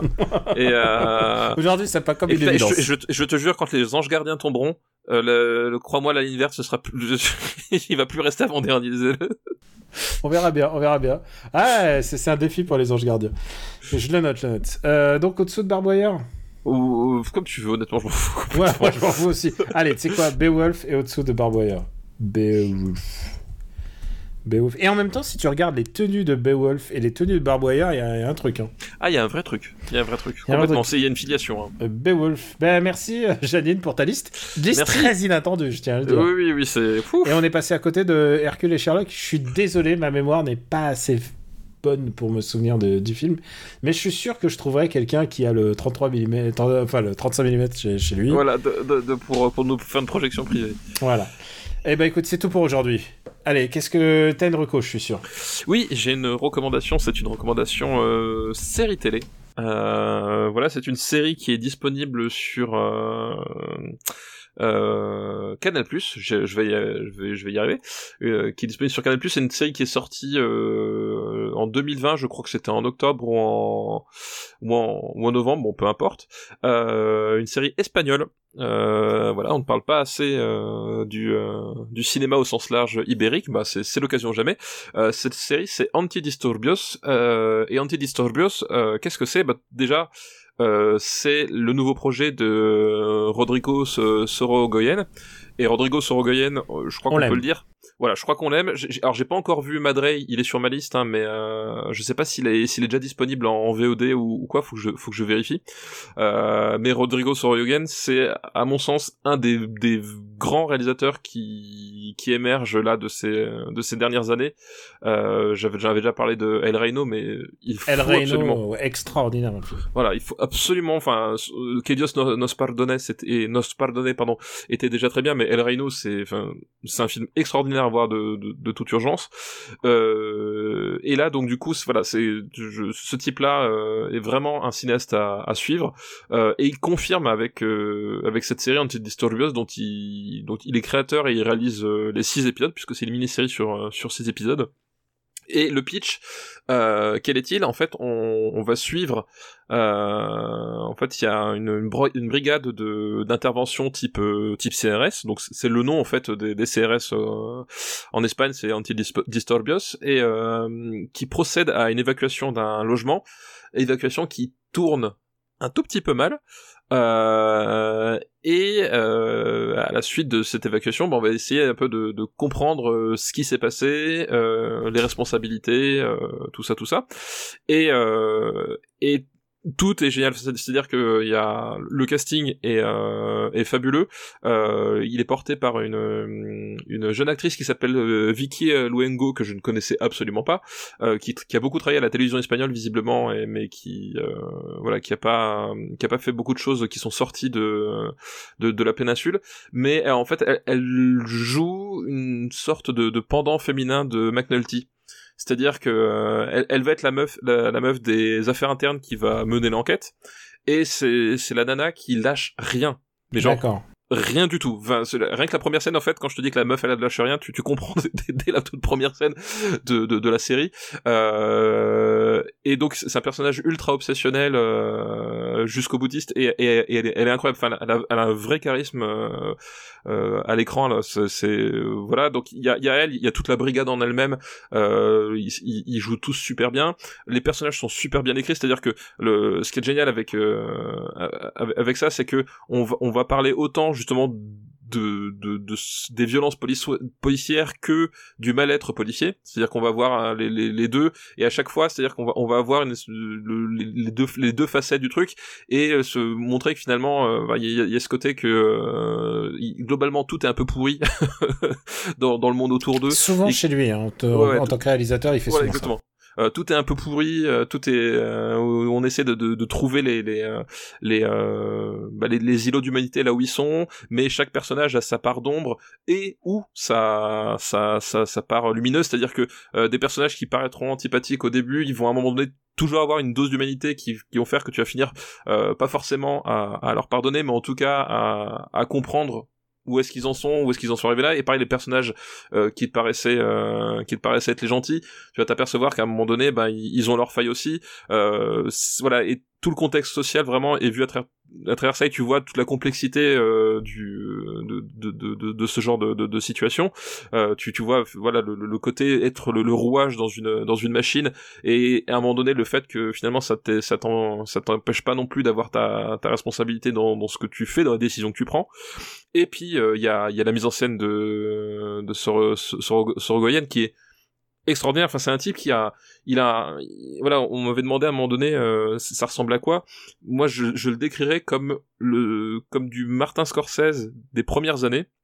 Euh, les années Street, etc., euh, avec un avec un apport technique à la Alfonso Cuarón, c'est-à-dire que c'est un type qui va, euh, il tourne énormément. C'est un mec qui, qui maîtrise le cinéma. Quoi. C'est un mec qui, maîtrise le cinéma d'une façon absolue. C'est un type qui va tourner énormément en grand angle euh, et en plan séquence. Euh, et il a une façon euh, de t'immerger à la fois dans l'action, c'est-à-dire que bah voilà les, les, les, les scènes de les scènes d'émeute, euh, les scènes de les scènes comme ça, c'est c'est ultra immersif et en même temps euh, c'est jamais euh, c'est jamais tape à l'œil, c'est-à-dire qu'il arrive toujours à trouver la, la, bonne hauteur, la bonne distance pour que euh, ce soit pas juste du spectacle gratuit, c'est vraiment euh, voilà t'as un t'as une, t'as une sensation de tétanie en fait lors de lors de ces moments-là qui qui qui est qu'il est seul à faire de, de cette façon-là.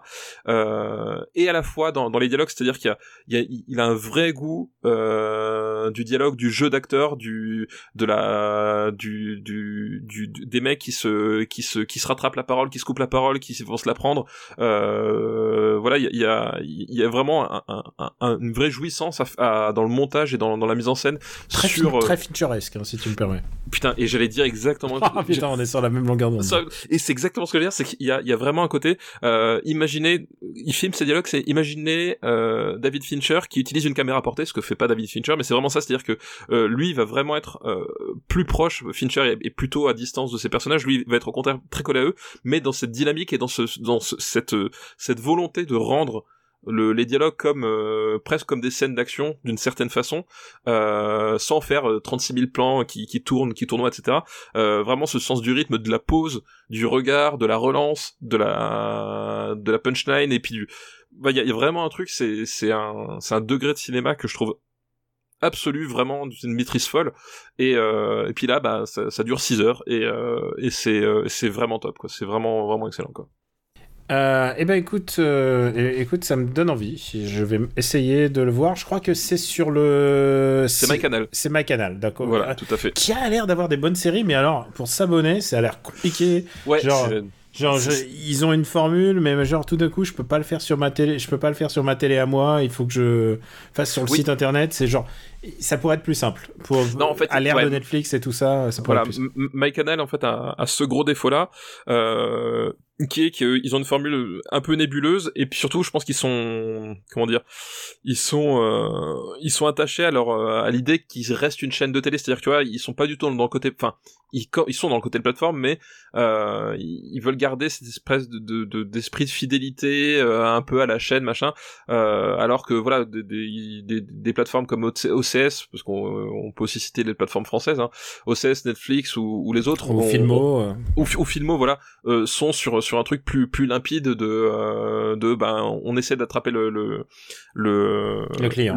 le, client avec des formules simples, à la fois simples pour re- pour pour revenir, mais pour partir, mais aussi parfois pour revenir. C'est-à-dire que euh, voilà, euh, MyCanal a ce côté un peu contraignant qui peut être un peu relou de, se dire bah tiens je m'abonne pendant un mois justement pour voir Antidisturbios euh, et puis après pour lâcher pour le lâcher derrière c'est voilà c'est mais pour le coup euh, si vous avez MyCanal ou que vous comptiez faire un, un essai ou quoi que ce soit jetez-vous dessus quoi. Euh, Peut-être que ça va être le cas pour moi. Écoute, euh, pour ma part, je vais aussi recommander une série qu'on a commencé à regarder. Euh, Est-ce que tu connais The Wire? Ouais un peu ouais Non, c'est une série qui vient de commencer sur arte.fr. Et, et encore une fois, comme pour MyCanal, moi j'ai pas Arte FR sur mon sur mon sur ma télé. Enfin, je sais pas, je comprends pas pourquoi pourquoi je l'ai pas. Enfin, il y a pas d'appli. Et et du coup, c'est une série qui a commencé sur arte.fr et qui est diffusée. Euh, je sais à partir de aujourd'hui, tiens, je crois aujourd'hui sur le, réseau hertzien, ils en ont diffusé 5 épisodes ce soir. Euh, c'est une série qui s'appelle En thérapie. En thérapie est l'adaptation euh, d'un format, parce que c'est vraiment un format d'une série euh, israélienne qui s'appelle Betty Pool. Betty Pool a été adaptée aux États-Unis euh, sous le nom de In Treatment et avec Gabriel Byrne. Euh, et en, quoi ça consiste? C'est euh, l'histoire d'un, c'est l'histoire d'un thérapeute qui reçoit simplement des patients. Il faut les voir par rythme de, on peut les voir à son propre rythme, mais en fait, chaque épisode est en fait une journée. Euh, le premier épisode c'est lundi, le deuxième c'est mardi, mercredi, jeudi, euh, jusqu'au cinquième, voilà. Et ensuite c'est une nouvelle semaine qui recommence. Donc chaque jour il reçoit un patient et le cinquième jour de la semaine, le vendredi, il est consacré au thérapeute lui-même qui lui aussi a ses propres doutes et qui décide de parler à une confrère et, euh, et lui-même doit chaque thérapeute doit être aussi en thérapie. C'est ça aussi le, concept. Et du coup, ça suit exactement le concept de, la version israélienne et aussi américaine. Il y a vraiment des similarités. Alors, je sais pas s'il y aura les mêmes twists. Moi, j'ai vu un peu de l'israélienne et j'ai vu toute la version américaine et je suis content de le voir en, France parce que c'est quand même euh, il faut avoir de l'ambition en fait pour faire un truc comme ça parce que c'est quand même euh, du 30 minutes c'est chaque épisode dure 30 30 minutes maximum. Euh, c'est des des comédiens qui sont face à face et c'est juste ça donc il faut que ça soit un peu dynamité Euh, pour l'instant je me suis pas emmerdé j'ai vu que la première semaine C'est- fait par Toledano et Nakash en fait, c'est ça c'est euh, la version française a été euh, créée par Toledano et Nakash Ouais, c'est ça en fait, ouais. et aussi, j'ai vu que dans les, les- les réalisateurs, Pierre Salvadori, donc tu vois, donc il y a aussi le, le directeur photo qui a, qui a réalisé, enfin le directeur artistique, comme on dit, et qui a réalisé aussi une série de, une série à lui. Alors, J'imagine ils s'attribuent les jours en fonction de leur personnage, en fait, tout simplement. Ouais. Et ce qui est intéressant dans cette version française, d'abord, euh, c'est que dans la version originale, Betty Pool, tu t'imagines bien pour une série israélienne. Et ça, c'est aussi le truc de, de bah, que, que Israël a, c'est qu'ils ont la guerre à, à portée de. À portée de porte. Bah ouais, euh, c'est tout petit Israël en fait. C'est une série qui n'hésite pas à rentrer dans, bah, dans l'inconscient de ce que c'est qu'un le, le- le- les traumas, le PTA et tout ça. Et c'est une série qui en parlait déjà à l'époque. Et, euh, et donc, il y avait un patient qui était un soldat, un soldat israélien qui vient parler euh, de, son, traumatisme, du fait qu'il déteste ça. Et dans la version américaine, euh, c'était évidemment un mec qui, était, qui a fait son service soit en Afghanistan, soit en Irak, et qui était aussi traumatisé par le fait qu'il avait dû faire des atrocités. C'est une série très réflexive, hein. c'est une série qui se regarde beaucoup parler, enfin évidemment, parce que c'est des gens qui parlent et qui, donc, qui parlent de leur inconscient et qui se révèlent. De ce que je comprends, une thérapie c'est beaucoup moins agressif. Ici, c'est vraiment plus explosif. C'est rare d'avoir un épisode où ça explose pas à un moment, où ils se disent pas des gros mots et tout ça. Moi, j'en sais rien. Je sais, j'ai pas l'impression que les gens ils s'insultent autant en thérapie, mais j'en sais rien. Mais par contre, c'est intéressant à voir parce que, euh, bah, en fait, je suis assez surpris par le comédien principal qui est Frédéric Pierrot et qui a une voix assez. euh, je comprends totalement le coup du transfert et que les gens peuvent kiffer euh, ce mec-là. Euh, c'est un, c'est une tête qu'on voit régulièrement dans la, dans les films. On l'a vu dans Police de Mai Wen. Je crois qu'il était chez Jaoui. Il est joué dans Parlez-moi de la pluie. Enfin, tu vois, donc c'est un, c'est une tête récurrente du, du cinéma français qui, qui joue le, le, le psy. Surtout, ce qui est vraiment très intéressant, en plus de lui, c'est qu'en face, il y a quand même des super comédiens. Premier jour, c'est Mélanie Thierry. Qui, euh, Mélanie Thierry, elle joue le lundi. Le mardi, c'est Reda Kateb. Et alors, Ah bah voilà. je, je, vendu. Je, ne peux, je ne peux que dire ma passion pour Reda Kateb, quoi. Quel grand comédien, quoi. On a un comédien comme ça euh, une fois tous les tous les 5 ans, tous les 10 ans, quoi. C'est vraiment, un- il est extraordinaire, Reda Kateb, ce qu'il fait. Alors, il y a une alors, alors que nous, on consacre notre podcast à Christophe Lambert, comme quoi, mais tu ah vois. non, Reda Kateb, c'est Reda Kateb, c'est plutôt euh, c'est à partir des années 2000 et euh, Ouais, je 2010. sais bien, je Ouais, sais et il a joué dans plusieurs de mes films français préférés, hein, Reda Kateb. Euh, Il y a une petite, y a une petite jeune euh, que que Madame connaissait parce qu'elle a, euh, elle a joué dans Les Éblouis et moi j'ai pas vu Les Éblouis, mais mais qui qui a l'air aussi très très bonne actrice.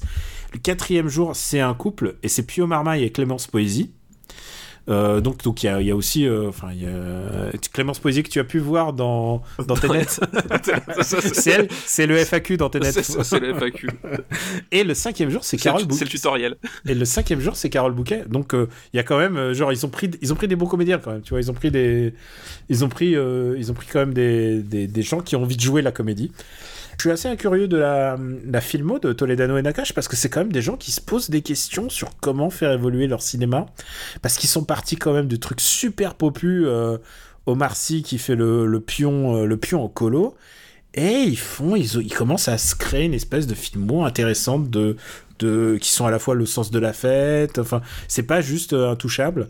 Je Le trouve sens ça de la fête, ex- excellent, euh, excellent Bakri. Hein. excellent, Bakri. Non, euh, donc je trouve ça intéressant de leur, leur filmo. Enfin, qui et je trouve ça intéressant comme euh, comme parcours. Et puis je trouve que pour l'instant cette série ne me- m'ennuie- pas. Donc ça s'appelle euh, En thérapie. J'allais dire en traitement. Non, en, trai- en thérapie.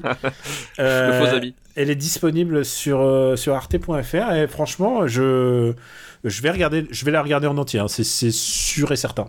Euh, j'aime bien les gens qui j'aime bien les gens qui ont le, le mal-être. C'est ça aussi peut-être le commun, le point commun de tous ces personnages, c'est qu'ils sont tous un mal-être.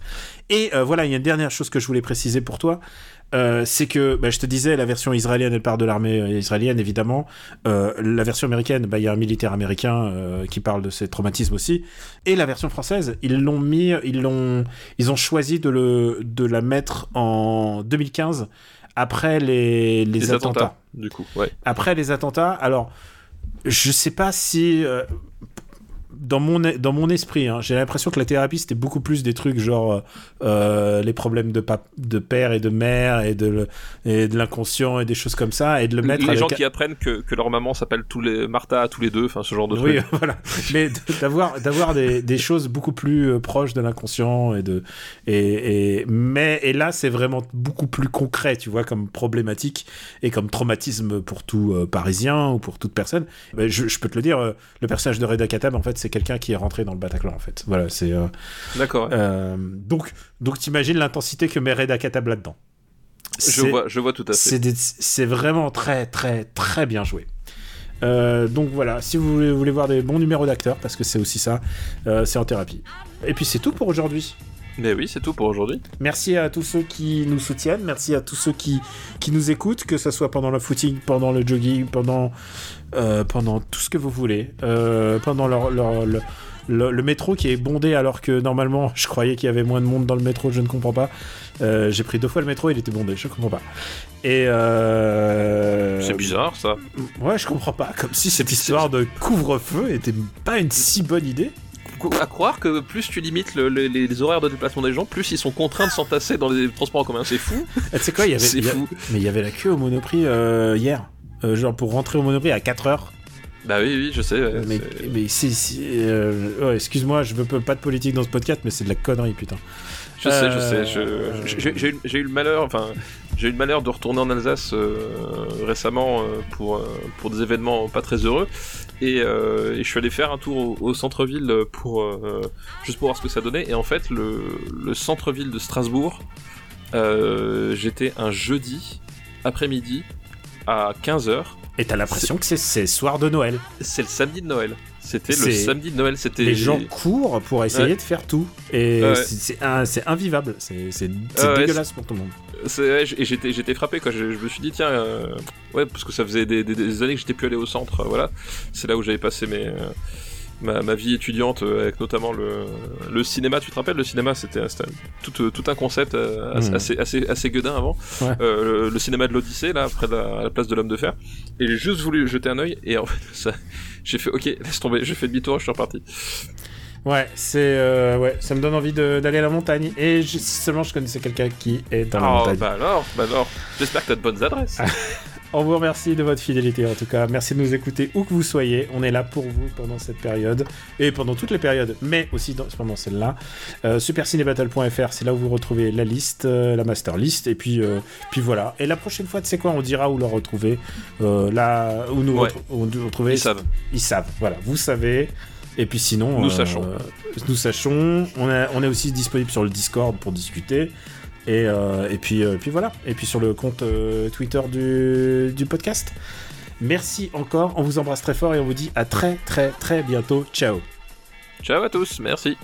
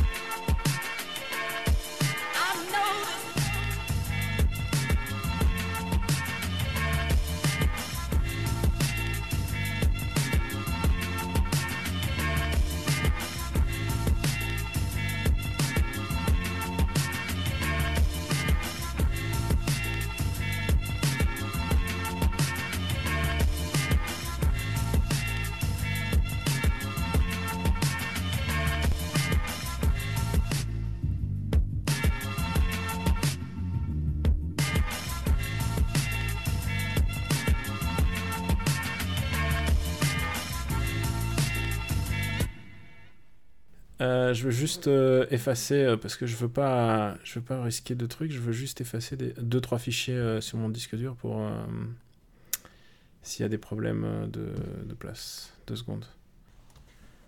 SCB Papa 134 WAV, je peux l'effacer aussi. On a plus besoin, ouais. Ouais.